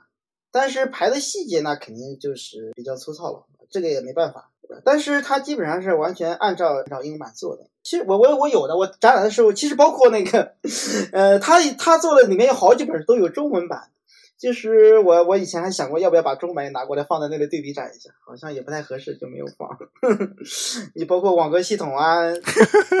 你为什么觉得不合适？那那你那你那你毕竟是白景的展览嘛，你放一本原著嘛，那当然说得过去。你放放放个中版的，算啥意思呢？是那个让自己让让观就是观众读者，大家可以感兴趣的话，可以去找来对比看一下。比如说网格系统的呃英文版和中文版，还有日文版，还有这个企鹅图书那本，对吧？还有比如说那个反字冲啊，还好好应该好好几本呢，都有这个我们还都有中文版，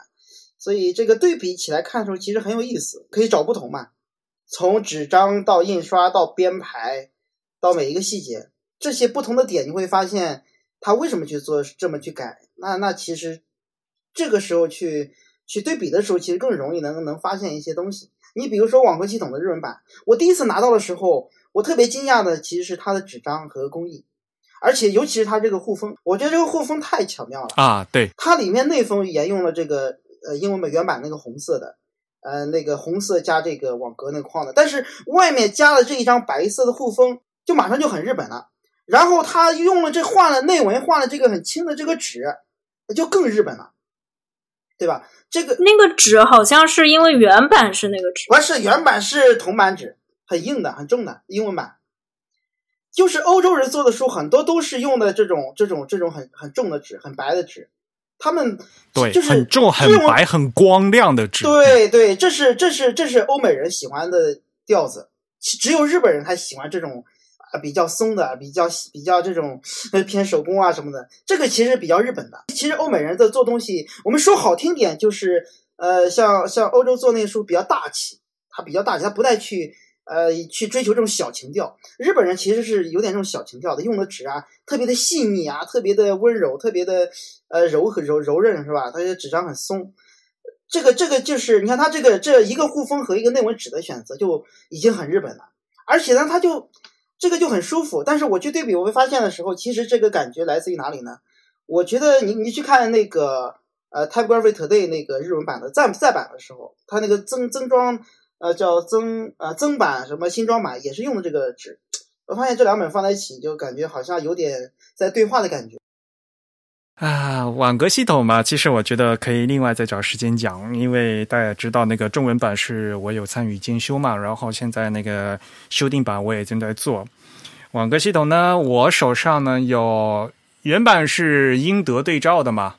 然后中文版是我参与制作的，然后日文版是白井做的嘛。然后我手上还有呃法译版和西普版，就是法文和意大利文是做在一本里面的，然后西班牙文和葡萄牙文是做在一本里头的。嗯，就是它原来都是双语的，我我手头没有韩文版，对。没有这本书最最重大的一个意义，就是在于它不仅是内容，然后它这个整个形式本身也需要一个翻译。我个人就是觉得说，白井呢，他当然了，古贺先生他在翻译的时候呢是做的很认真的，而白井先生在设计上的翻译也是做的非常巧妙的。对，嗯，对。这个到时候在视频的时候，他有稍微讲一下，但是我觉得等这个中文版修订出来以后，我们再找另外找时间讲吧，因为这里面有很多很多的事情。别小看这，它好像就是一个什么三十二网格一个东西，其实里面非常非常的复杂。可以做一个专题，网格系统的专题。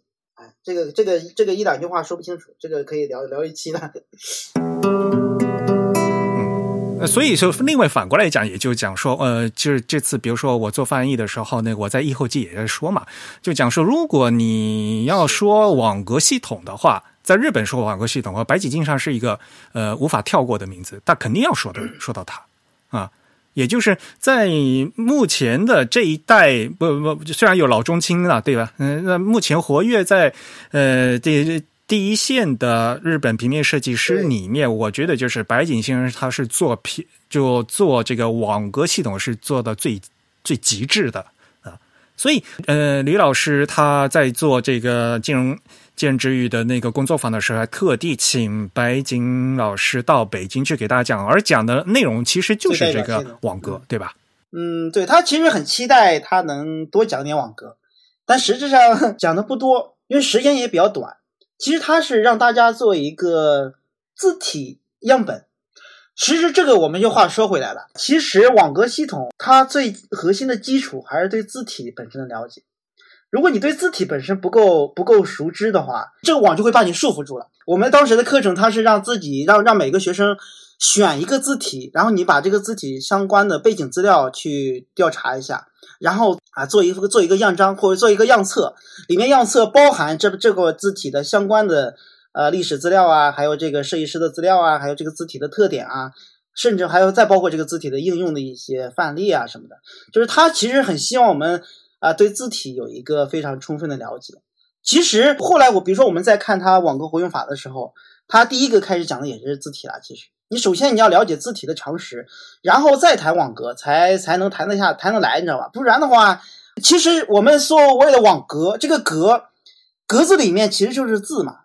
但是你对字本身不了解的话，就就只有网了。只有网的话，那你就被被网给束缚住了。所以网课的基础其实就是字体。有了这个字体基础之后，然后你再用这个，呃，我今天读到啊一段话，其实很有意思，就是我今天在看一个建筑师的一个一个作品，呃，文章里面有两两句话特别好。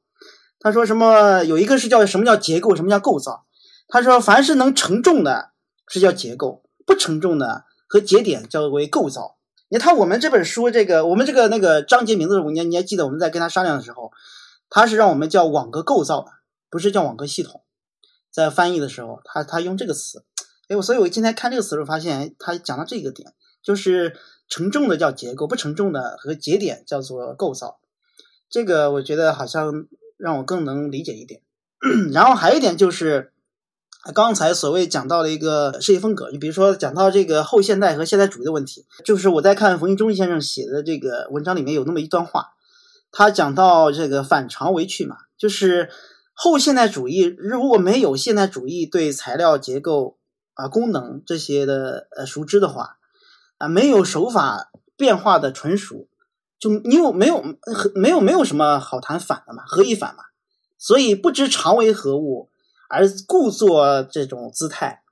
呃，这其实是非常庸俗、庸俗可憎的。其实我们的我我我我再回过头来，我跟你讲这个展览一样的，就是我们中国的平面设计其实是没有，就是所谓的现代主义，它没有经过现代主义的洗礼啊，就直接到了这个所谓的后现代主义，就很缺少这个。现代主义所强调的这些关于功能啊，关于这个基础，这个这个这个这个比较基础的东西，所以我觉得我们做白景这个展，然后去引进这本去做这本书，其实我是觉得，包括我觉得对我个人来讲的话，更多的是来补这个课，就是补现代主义的课，就是补这个这个最基础的这个课。不然的话，你只谈那些风格的那些创意啊，那些那些那些那些更有更有那个冲击力的东西的话。实际上是是觉得，我是觉得是非常的非常的可笑的。这个我在节目里面，如果是老听众的话，应该听我说过很多次了。就是，嗯，打破规则之前，你要先知道规则是什么嘛？对，对吧？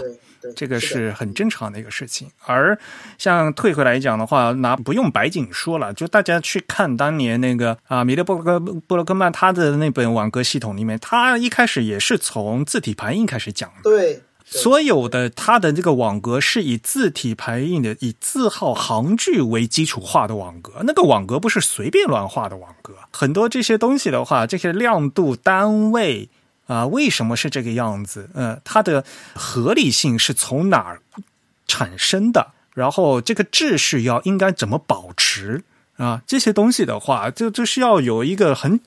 整体的它一个逻辑性在的。我经常讲说，就是排版要有逻辑性。啊，呃，当然了，有个逻辑有各种各样的，那那只要你在内部啊完，你能体现出一个完整的逻辑性，我就说你这个设计是成立的嘛，啊，嗯，要不然的话，你不能说你前面是这样，后面是又这样，优先度完全又不一样，一会儿这儿一会儿那，这个完全没有逻辑啊，呃，这一点呢，是我个人是在字体排里面是非常重视的啊。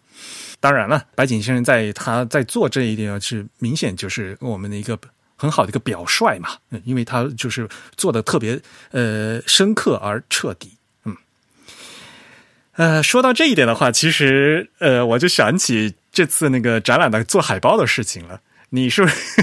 给大家解释下你那个做那个海报的那个设计的理念？海报的设计理念其实也很简单，就是因为海报是有日文版的嘛，但它的日文版呢，其实有很多版本。它的它的海报其实是一个册子，折叠起来是一个册子，展开是一张海报。就是呃，这个这一点上挺挺巧妙的，但是呢，啊，它那个海报呢，就是上面的文字特别多，那个文字太多了。对，我觉得如果说是 把那个做成中文版的话，挑战太大了，我觉得这个吃不消，肯定会问题百出的。所以我就选择了一个，呃，它的一个 A4 宣传页来作为基础，呃，做的中文版，这个算是那个给自己找了一个稍微简单一点的嘛，因为它那个。它的原版海报的话，其实里面用了很多不同的排法，因为你翻译成中文之后，你的字数相差太大了，很多标点的习惯也都不一样。我觉得按照那个去去做的话，我觉得简直就是给自己找麻烦。我所以我没有没有敢那样去做，呃，我就选择了 A4 折页那个，以 A4 以 A4 宣传页的为基础，然后因为那个 A4 宣传页比较简单嘛，只有那个几段文字。啊，上面有两段，一个是横排的，一个竖排的，然后下面有一段英文，然后其他是一些啊展览信息啊什么的，以这个为做的。呃，这个呢，其实就相当于就是那个文本的地方，就是把它翻译成中文之后，然后按照它的版式去排。其中有几个不太一样的地方，就是我给他改了一些地方，就什么地方呢？就是呃，君纯一郎那篇文章我给他删了一下。我觉得那篇文章我只是节选了一部分。我是觉得适贺清德和鸠田节志有几段话，我觉得说的特别好。我是希望能让观众能看到那些话，所以我把那个竖排那段文本呃删减了一下，又又又又又增加了一个呃鸠田节制和适贺说的一段话加进去的，这是从文本上的一个改变。然后其他的都是都差不多的，其他的就是展览信息。然后最大的设计点其实就是那四个字了，就排版造型这四个字。因为那个正文字体的话，我们又选用的这个啊方正的输送体和这个黝黑体，这个也是我们在反复的比较尝试，呃，最后确定下来的。这个只要确定好了之后，我们按照这个逻辑去排就好了。但是那四个字，我觉得是我唯一可以发挥的点，因为这个海报的版式其实是白景做的吧，白景先生做的。我只是说按照他的样式去给他按按那个照葫芦画瓢给他做出一个中文版，但这个四个字，我觉得我必须得。必须得创作一下，所以这个四个字我其实做了很多版本，就是啊，包括宋体的、黑体的，我比如说我也用方正输送体啊、黝黑啊都试过。方正输送体我比如说把它改了一下，因为输送体的话本身放大之后会显得比较粗，我把它改细了也做过。但是这两个好像感觉，呃，用来做海报的话，总感觉好像缺乏一些，呃，缺乏一些情感或者缺乏一些个性。然后呢，除此之外，我又想到了作为仿宋体。仿宋体我就刚才聊到了嘛，就是参考他为七小尔德做的书籍活字，呃，参考的巨人仿宋体。因为我自己以前那个搜集过一些巨人仿宋体的样章，然后那个我就把参考的那本巨人仿宋那个头号字的那个样章，就把这四个字找出来，重新放大扫描去去去勾，重新又勾勾了一遍，勾了一遍呢，因为它原字的话很小嘛，我们把它放大到那么大的话，很多细节你必须得改，必须得改。就得改的放大看了之后觉得是合理的，在其中这个在做这个仿宋体的改刻的时候，我个人特别强调的是，就是所谓的书写性，就是我觉得军事仿宋的美是美在，它一个是有那种雕刻的这种刀位，除此之外它还有书写性，因为他们。呃，做这个字体的这个这个人呢，就丁氏兄弟，他们本身有很很极强的书法造诣，所以他这个里面的书写性，就是你能感觉到那个笔画的这个抑扬顿挫，那个那个提案的那个提案，它是非常明确的。这一点我其实是强化的。我希望我们做这个四个字当中，我觉得这个我做的这个四个字要比它的日文版的那个书籍活字上面的字更强化这个，包括方正字库里面本身就有的这个啊巨人新房。甚至比它原版的那个签字，因为签字你印出来之后，很多细节就没了，那个细节它已经就就就被油墨给给那个就是那个吞噬掉了嘛。所以说那个我做的这个四个字的时候，我是帮他强调了一下那些提案顿挫，因为我个人对书法书写性这一点也比较的 在乎，所以这这一点上是比较强调的。然后那个那个其实呢，除此之外，我白井先生还让我去按照我的风格去写了很多遍。我也写了一个书法字，呃，当时我们征求白景先生的意见，他其实是希望能用我写的那个类似我做的方正侠客体的那种比较啊比较粗犷那种那种行行行草书，但是背后最后那个博物馆是不太同意用书法字的，所以 最后是用了这个啊巨人仿宋体的改刻版，呃，这个这个除此之外，其实我还做了什么，比如说于世南的这个这个这个楷书的版本。因为我觉得于世南楷书的那种气质，啊，跟白影先生非常的契合啊，但是这个字体本身好像跟他没什么关系。我呢也只是说当练习练习一下那个那个，我是我觉得肯定也不合适的，只是我个人觉得，我就想试一下呢，我就想做一下，这个只是想做一下而已。这个也也许会用在别的地方以后。呃，关于海报大概就是这样，当然后面改的最多的其实是那些小细节了。就是在这个大的这个上面，其实白井先生没有让我改什么。最后我们反复调整的，其实就是那些小的字句。这个也是我在这个这个我们的展览活动日上我要讲的一点。我自己要讲的东西取了一个标题叫“纸面风景，字间精神”嘛。其实就是在修改这些东西的过程当中，我深刻的体会到了这个白井先生对对字句的这种啊，但是呢，我后来你比如说我们在呃读这本书的时候，其实他他这一点来自于哪里呢？其实就是来自于齐希尔德，他在阿蒂尔的三百二十一期的那篇呃那那期当中的一个后记当中，他写到了希尔德，就是说他说希尔德就是说他在做书的时候就是严格的控制字句，而且是激进偏执的反复调整，就他说齐希尔德啊，但是其实他自己也是这样的，对吧？他自己也是。激进偏执的反复调整字句，这个这个这个，我们到最后一直在改这个嘛，就是那个海报上那那那个字句。这个说实在的，我这个道理呢，我之前也懂，但是呢，其实自己真的没有去说这么严格的去执行过。包括我们很多同学看到这个东西也会说啊，比如说我们做大大标题的时候，可能会微微的调一下这个字句啊，这个，但是每一个字都这么细致的去调，很少见。真的是白景这方面真的是，就是让我们觉得很震撼。这这也是他能做的这么极致的一点。我们当然也明白啊，这个比如说这个数字和汉字之间、英文之间，当然要调，但是我们可能不会说去调这么细啊。也当然我们的眼光可能也没有这么毒啊，这么的呃，就就差每次都让我们调，比如说千分之千分之十、千分之二十五是吧？就那个往往那边移个几毫米是吧？我零点几毫米就这么去调。这这个这个的确是太细腻了，这一点上说实在的，就是跟他一比，我就就觉得我们做的实在是太粗糙了。就是我我以前觉得我们已经做的很很细致了，但是在他面前，就我们这个糙的已经 没法没法看了，就是。所以一开始做完以后，我不跟你讲，我先帮你调一调，然后再拿给他看，要不然的话，他都不知道怎么改。对对对，就搞得我特别没信心了。不过我觉得就是，反正嗯，他也是也知道，因为时间比较紧迫吧，所以呢，也就是在最关键的地方也改了，而且也说嘛，这个字句的这东西，如果真是要认真调，是没完没了的。这还有风格问题，比如说有些东西我觉得应该要调的，然后他觉得倒无所谓，然后他觉得有些东西他觉得呃要调的，但我个人觉得没有必要。呃，这最后的那不管怎么样，这这个是他的展嘛，那他他他说怎么样就怎么样呗。我们肯定是尊重他的意见。所谓的排版造型吧，就是在这个你要通过排版在纸面上就要做出这样造型，这是就这个词组是他生造出来的嘛。对吧？他所强调的就是在在这一点，所以呢，呃，在做这个造型的时候，其实这个造型有不同的风格的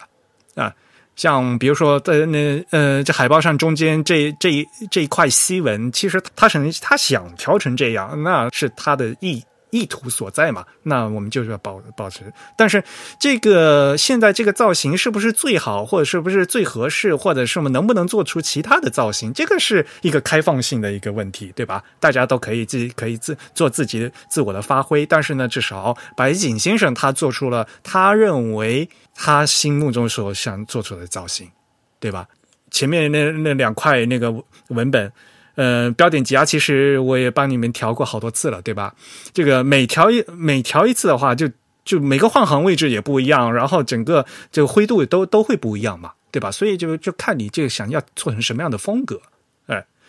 呃，然后还有一点就是很重要，就是说，其实品质是从什么时候体现的？就是其实东西都不难，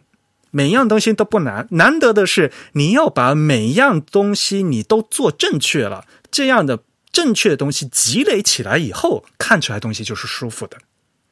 就一一个东西有每一个步骤，但是呢，每一个步骤你都差那么一点儿，然后每个差一点儿，这样积累起来就差了很多，知道吧？尤其是是啊，文字排版这个东西的话，它是一个有累积误差的东西，你也知道吧？对吧？每一每一行你这你差那么千分之二，你然后一行下来，然后就会差很多。嗯，然后你整你一行差一个这样子，然后你整个文本块差一下子，你整个造型你就这你就经发现也会有很大的偏差，就是在这一点上，嗯，在做这个字体排印设计上呢，是有有它的一个特征在的啊。为什么会说啊？这个当大家来看这个展啊，觉得白景做的东西哇，这个极度舒适，这个极度舒适到底是从哪边产生出来的？就是每个每一个细节加起来，对。嗯，每个细节你都差那么一点的话，你做出来就是会差很多。这个这个累计误差的这样的概念，其实大家一直都没有深刻的理解，所以就会觉得说，哎，我要排的多细呀？就是你就是就刚才你看你说的这一段，就是不知道这个细节应该排在多细，然后呢，应该在哪儿妥协。那肯定是要有妥协的，你不要不然做完做的没完没了嘛，对不对？对但是你对自己的这个造型的把握和你所你所想要表达的这个造型和你所能达到的这样的一个程度，有相当的一个妥协和这个正确的线啊，画在什么地方啊，那你就能达到那个地方啊。如果你自己都找不到那个线在哪里的话，你自己做出来都是模糊的，那最后你肯定就是差之毫厘，失之千里，就是这样一个结果。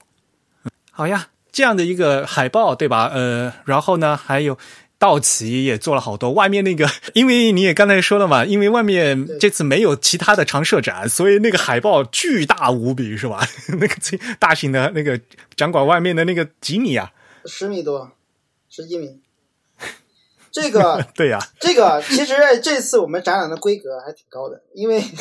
在包括在南山路，我那天不是也去拍了嘛，就在西湖边的南山路，呃，中国美术学院的美术馆的前面也会也有也会放这个海报，还有就是包括象山的那个象山校区的这个呃路两边啊，就包括那个最大的，因为通常通常情况下，比如博物馆它会同时办几个展，比如说两三个展，它会两三个展共用这么一个十米多的一个大的喷绘。但是因为目前就我们这一个临展的话，所以就跟就就单独给我们用了。所以我一开始我还在犹豫，我还在问这个要不要打印。我其实，在做的时候，我说要不要做这么大？其实后来反正都做出来了。其实这个现场看你还会觉得挺震撼的，因为一个字会打出来那么大，你人站在旁边，那种那种空间的那种那种大小的差异还是挺。这个东西真正把它给做出来，然后还是还是挺震撼的。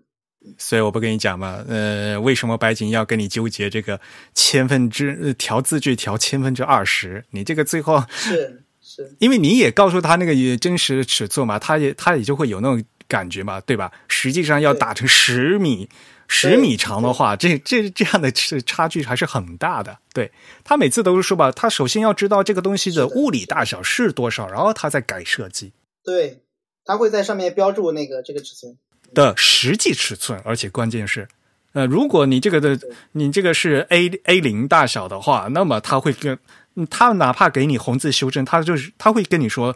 挪三毫米之类的，挪你零点一毫米，他会给你这个实际的尺寸让你挪。就很多，因为现在大家都是在做这个数字的，啊无字体也可以无极缩放嘛，对吗？所以对这个实际那个字号和实际的大小没有太大的概念，就是。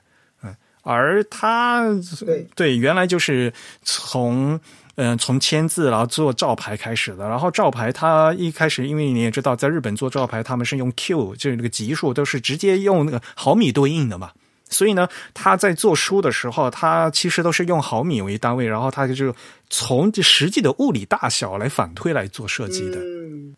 他就是对那个尺寸很敏感，很熟悉。就是这个这个这个，比如说这个字是对几号字是对应几毫米的，然后往那边移几毫米，他在他脑子里面是非常非常清晰的。对，但是对我们来讲，对我来讲，其实是还是挺模糊的。这个几毫米啊，或者啊，对啊，所以他这次其实我一直在脑子一直在换算，所以他在视频里面就也不在讲嘛，说其实如果。单位选什么好？你用 point 也可以，他也不，我也不是说用 point 不行，但是对于设计师来讲的话，你肯定要选一个你自己至少你、嗯、你自己有感觉的。身体有那个身体感觉的，你你比如说，你这大家不是去笑吗？对啊，但但为什么笑？美国都用一个很奇怪的单位，因为你说你到美国说啊，这个气温是华氏九十九度，你就没感觉呀。对，华氏九十九度是热还是冷？对不对？是啊，一下反应不过来。呃，这呃那个什么水是用加多少加仑，这个单位不一样的话，你没有感觉呀。你没有感觉的话，你就没有办法把控。对。作为一个设计师的话，如果你对自己的东西要进行精确的把控的话，那你肯定要对自己熟悉的一个单位，这个是很自然的一个事情啊。呃，至于你选什么单位，这个无所谓啊。你选 point 的话，你你觉得你 point，你对 point 有感有感受的话就可以啊。当然了，因为现在数码时代了，那像你换 Pixel 啊，各种各样，嗯，各种设备、各种尺寸不一样，这个都不一样，所以就没有办法。但是，嗯，他他也说嘛，那因为你做书的话，书是有最后具体尺寸的，对。然后呢，那你像一个做一个十米长的海报和 做一个一 A 零的海报，这肯定是不一样的嘛。所以呢，但对于他来讲的话，就是这个完全由实际物理大小不一样的话，那他就要作为。适合这个实际物语大小分别去配饰它真真正的应该的字句和设计，我觉得这个是非常呃符合就是一个典型的呃设计师在解决问题的这样一个最基本的一个观念，因为设计就是在解决问题嘛。嗯，那你解决问题的话，你就是嗯实地解决问题。对对，嗯，所以你看我们那个其实几个不同海报的版本其实是差不多的，但是它会根据这个不同尺寸的会。不完全一样，就是那些细细节的修改，就比如说那个小的那个，它可能就不会，就是改的那个跟大的那个还要求不是完全一样的。就像你刚才讲的这个问题，就是不同尺寸的情况下，它这些细节的要求也不完全一样。这个它其实是非常考虑到这个这个实物做出来的尺寸的这个这个具体尺寸的这个情况。这一点其实我个人来讲，我这个说实在还是刚才那个，就这个道理也虽然也懂。但是自己在真正平常做的时候，没有那么的，呃，就是就是很多道理我们都，但你说说嘛都知道，但是没有说那么严格的、那么那么细的去执行。这一点的的确，我是这一点是很有深入体会。就是而且呢，我们的那个标准其实没有他那么高，就我们觉得可能哎这差不多就可以了，但是他还不行，还差那还差那么一点，还得要改，就是不能差那么一点点，对吧？实际上，我觉得我个人在在平常已经算。很要求比较高的了，但是在他跟他比的话，那简直就是太粗糙了，就是我是非常有这么大的感触。哎，这个我夹在你们俩中间，我着急啊！我，哎呀，这个这个这个辛苦你了。没有你你你你改动作改的很快的，就是你一下子就改完就拿给他，然后他看要看老半天，你知道吗？对我到最后真的是改给眼花了，那几天我整个人都是懵的。头是懵的，真是懵的，生理上懵的，不是心理上的，就真的是懵的，整个人都是，因为因为太累了，搞得我这个这个，包括现在改这个书稿也是，就那个比如说那个英文的断词啊，我专门去买了一个买了两本词典，现在还没到，但是我后来买了个电子版的。我就去查那个那个那个断词的，但是我发现有两个单词，其实它断的好像也不对，我不知道到底是我理解的不对，还是它那个断的不对。我发你邮箱了，你看到了吗？这个这个我以前说实在的，我真是不太懂，我我也是这次在改稿的时候才去才去了解的，因为我以前也没有什么机会去做呃英文的书嘛，就里面英文的很少。遇到的没，而而且不会有这么多英文，就是基基本上，比如说有几篇序言啊，用英文排一下，然后很多也是那种两段对齐的，可能那种断词的时候也不用这么去讲究。就是我们在这次作品集的时候，不是全都是因为行比较窄嘛，所以就有很多有断词要去加连接号的。这个这一点的确是，的确我也是算是算是算是又又被学习了一下。哎。这个行，那个栏宽那么窄嘛，没有办法呀，真的是，你给自己下了那么大一个套。是，不过的确是的，就是那个，嗯，hyphenation，就是叫断词连字，是有风格的。然后你查了字典就知道，其实每个字典其实并不一样，是吧？对，呃呃，而且。有不同的牛牛津的词典，然后呢，英式英语和美式英语的风格也不不完全一样，还不一样。对对，所以这个对，反正有个有个标准，应该就问题不大，对吧？反正我们只要参考了一本字典，对，应该说得过去啊。嗯，这这没关系，这个到时候我我再帮你过。起码是有依据的。嗯，对。嗯嗯，你再过一下。嗯，哎呀。这个反正时间也有有限，你们俩像在开会一样，聊着聊着又又聊起来工作了是吧？不是在谈自谈自唱，今天就听上去像开会，工作开会，因为没你什么事儿是吧？没有真正开会的话，我我会说我会说的更具体，因为嗯。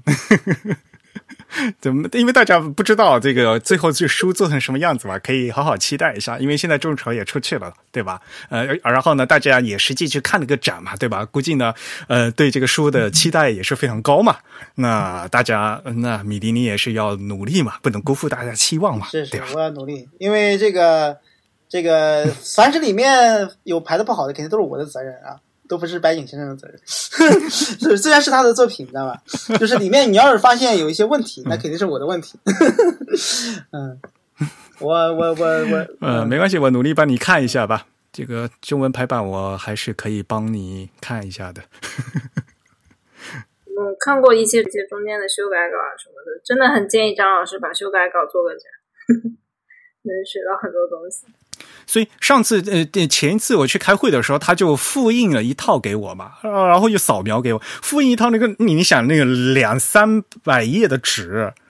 然后他把那个给你复印了一套啊，对，我是自己打印了一套，很重很厚、啊前。嗯，就是前一次去对红字的时候，他就复复印一套给我，拿拿回来，哦，哎呦，好重啊，一个一个一个大信封，然后叠起来大概有有啊七八厘米厚，一大叠。对啊，因为有将近三百页嘛，三百页三百张了，其实它是单面打印的嘛，单面打印就是三百张了呀，三百张就六百页了嘛，所以是很厚的一本，而且是 A 3的，它是要把那个裁切线都要打印出来。我发现它打印的是有道理的，它要看这个在页面当中的位置嘛，看特别细。是的呀，呃，这个这个这个嗯这个，要对齐。的确是，的确是很羞愧，看到他这么去修改的时候，我自己感觉很羞愧。哎呀，怎么怎么？我觉得，我觉得这个东西，我其实我在排的时候已经很很在意这个东西了，但是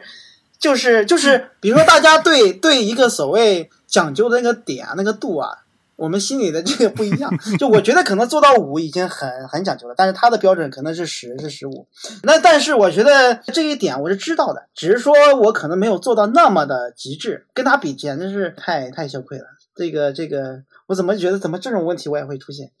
嗯，但我在改的时候也很纠结。你比如说他那个对齐的时候，虽然说你比如说到底是按照哪，他也写了，比如说按照那个那个地方对齐，但是有些时候按照那个对齐，我总觉得好像也不对，也不舒服。所以我也是很纠结。你比如说，他有一些地方他也他也不是画了个问号，他说是不是不按照这个书中那个那个那个书呃书籍那里对齐也行，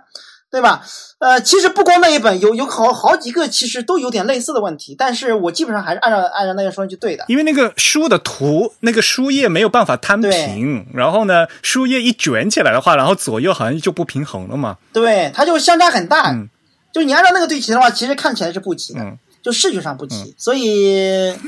我我也我也去翻他给他他以往背的他以往做的别的书，我也去我也去去看他怎么去做的。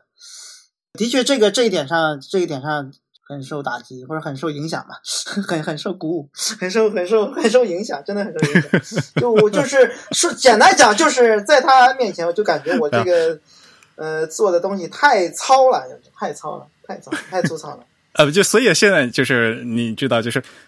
懂是一回事儿，你懂了，但是你能做到又是另外一回事。你会这你会发现，对对，而且你做的那个度还还分，这个就跟就跟我一直在我脑海里面，这最近啊，比如说我一直在思考一个问题，就是我们去看他的作品，看他的书，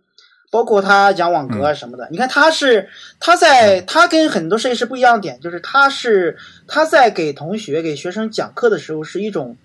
呃，在我看来是一种毫无保留的去给你讲东西，就好比就像一个嗯呃，武就像一个这个武术呃大师、武林高手一样的，他会把所有的招数都告诉你。为什么呢？因为他有极强的内功，你是你是你是一天两天是学不到的。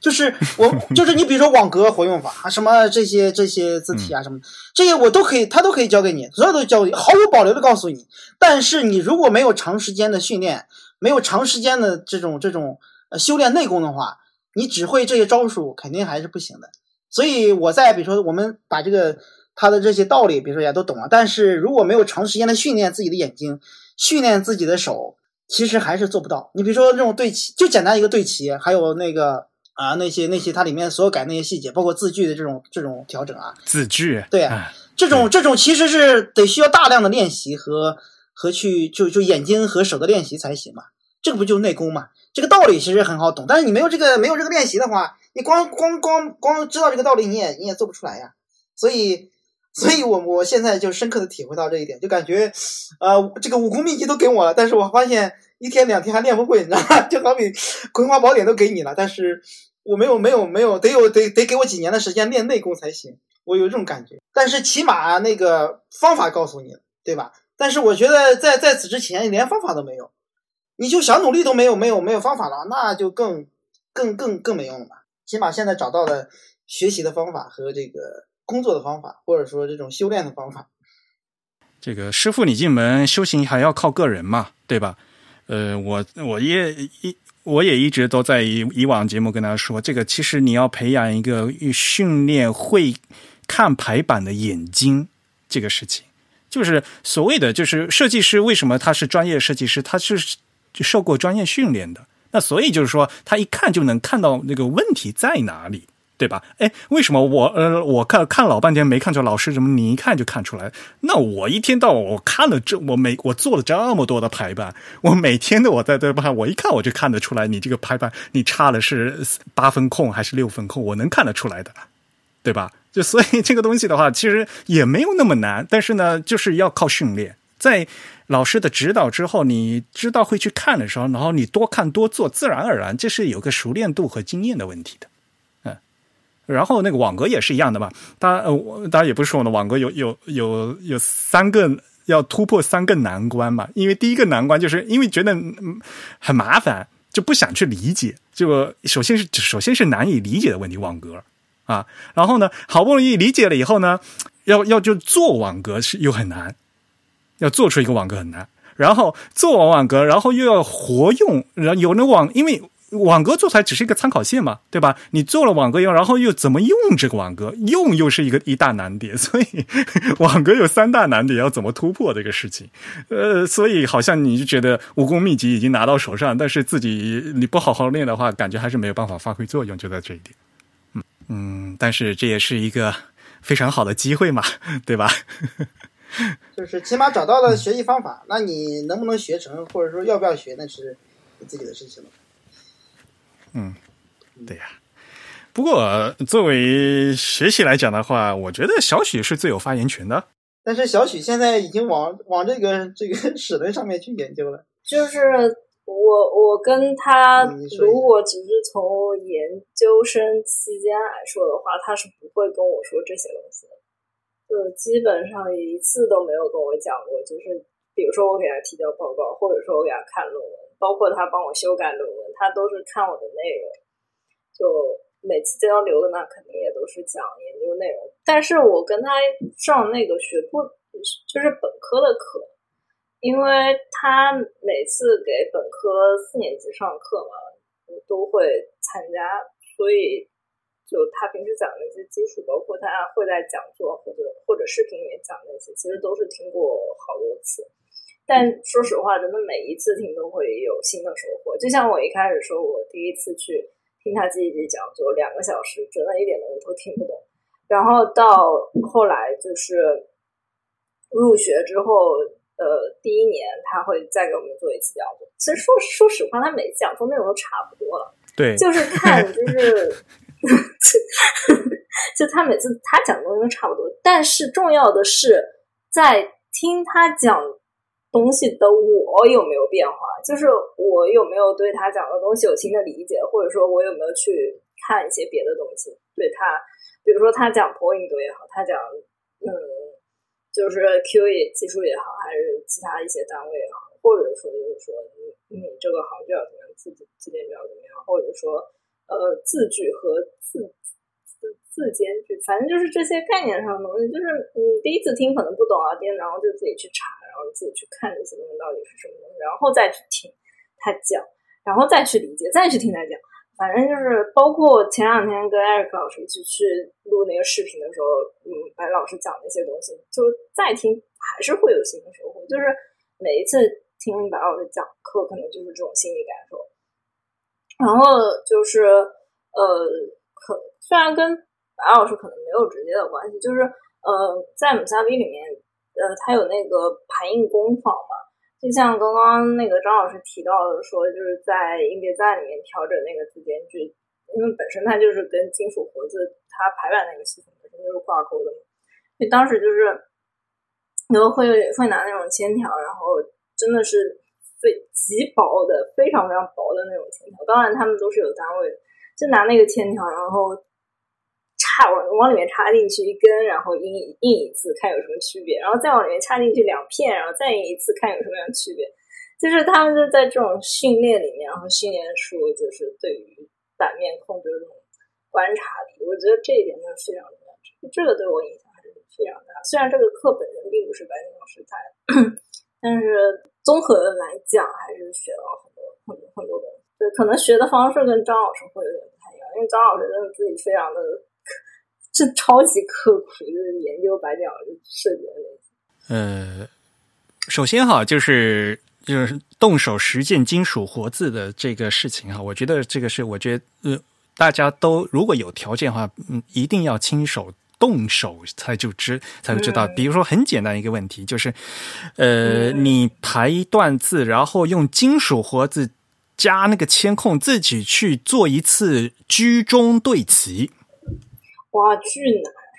很简单，你只要做一次，嗯，你就知道字句是什么事情了。你动手做一次，你就知道。然后下次你在印地在你你点那个按钮的时候，你的感觉就是不一样。对，就是，嗯，我只能这样说。那些单位真的，你凑不凑不对，你就没有办法把那个东西排出来。就它跟电脑里面完全不一样。然后，那反过来，你就知道你在点的时候，这个电脑帮你做了什么事情，你要知道。要不然的话，要不然我一直都在跟米迪在讲嘛。比如说这个全身密排，全身密排很简单，四个字，全身密排。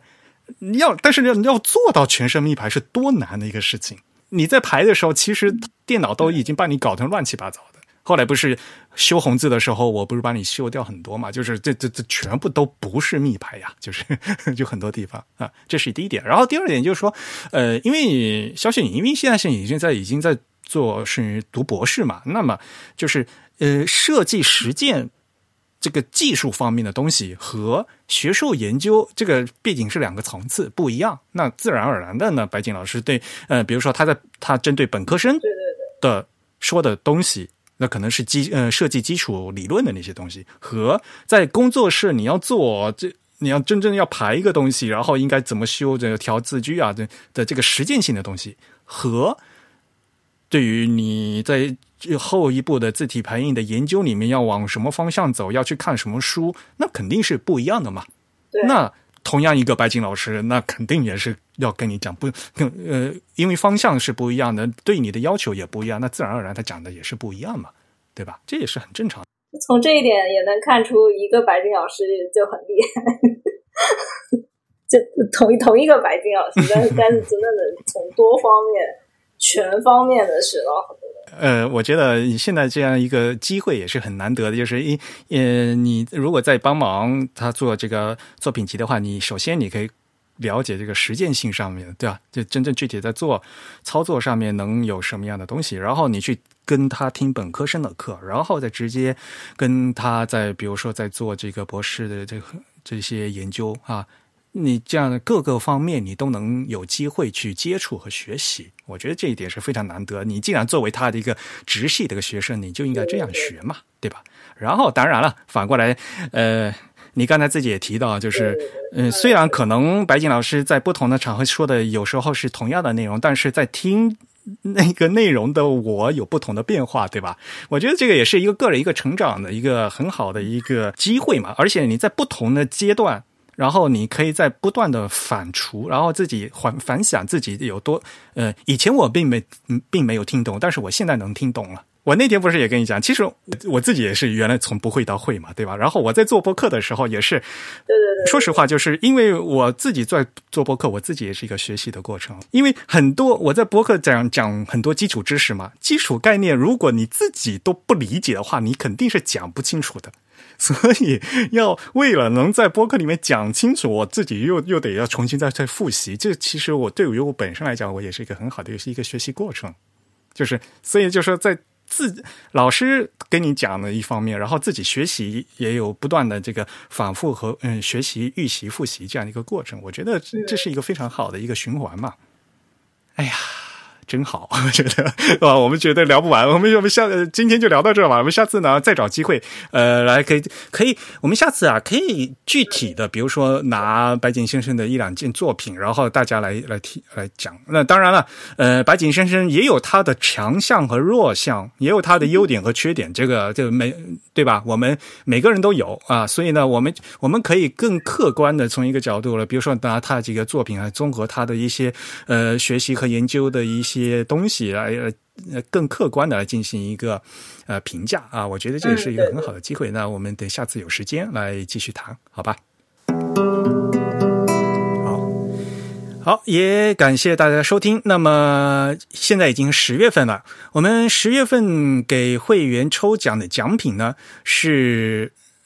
一本书啊，叫《从点线到面》。其实这本书也是很经典了，呃，可能熟悉的人也知道，就是康定斯基啊，他当年的在包豪斯的一个部堪称是经典作品啊。这是现在有一本新的中文译本啊，由 T Lab 工作室翻译。我们这次呢将抽取一位会员啊，送出这本新最新的中文版。那么在十月十八号之前啊，注册。和在籍的会员呢都有机会来参与这次会员抽奖，祝大家好运。那么也感谢两位嘉宾啊，这么精彩的发言。呃，这次的白井镜上排版造型的展呢，现在正在杭州进，呃，一直展期呢一直延续到十一月，所以呢，大家有机会呢可以到亲自到中国美院中国国际设计博物馆啊去看一下这个，亲手看一下白井先生的一些作品。好，那么也感谢大家的收听。呃，本期节目由 Eric 主持，由 Eric 在 MacOS 上剪辑制作完成。我们下期节目再见，拜拜，拜拜，拜拜。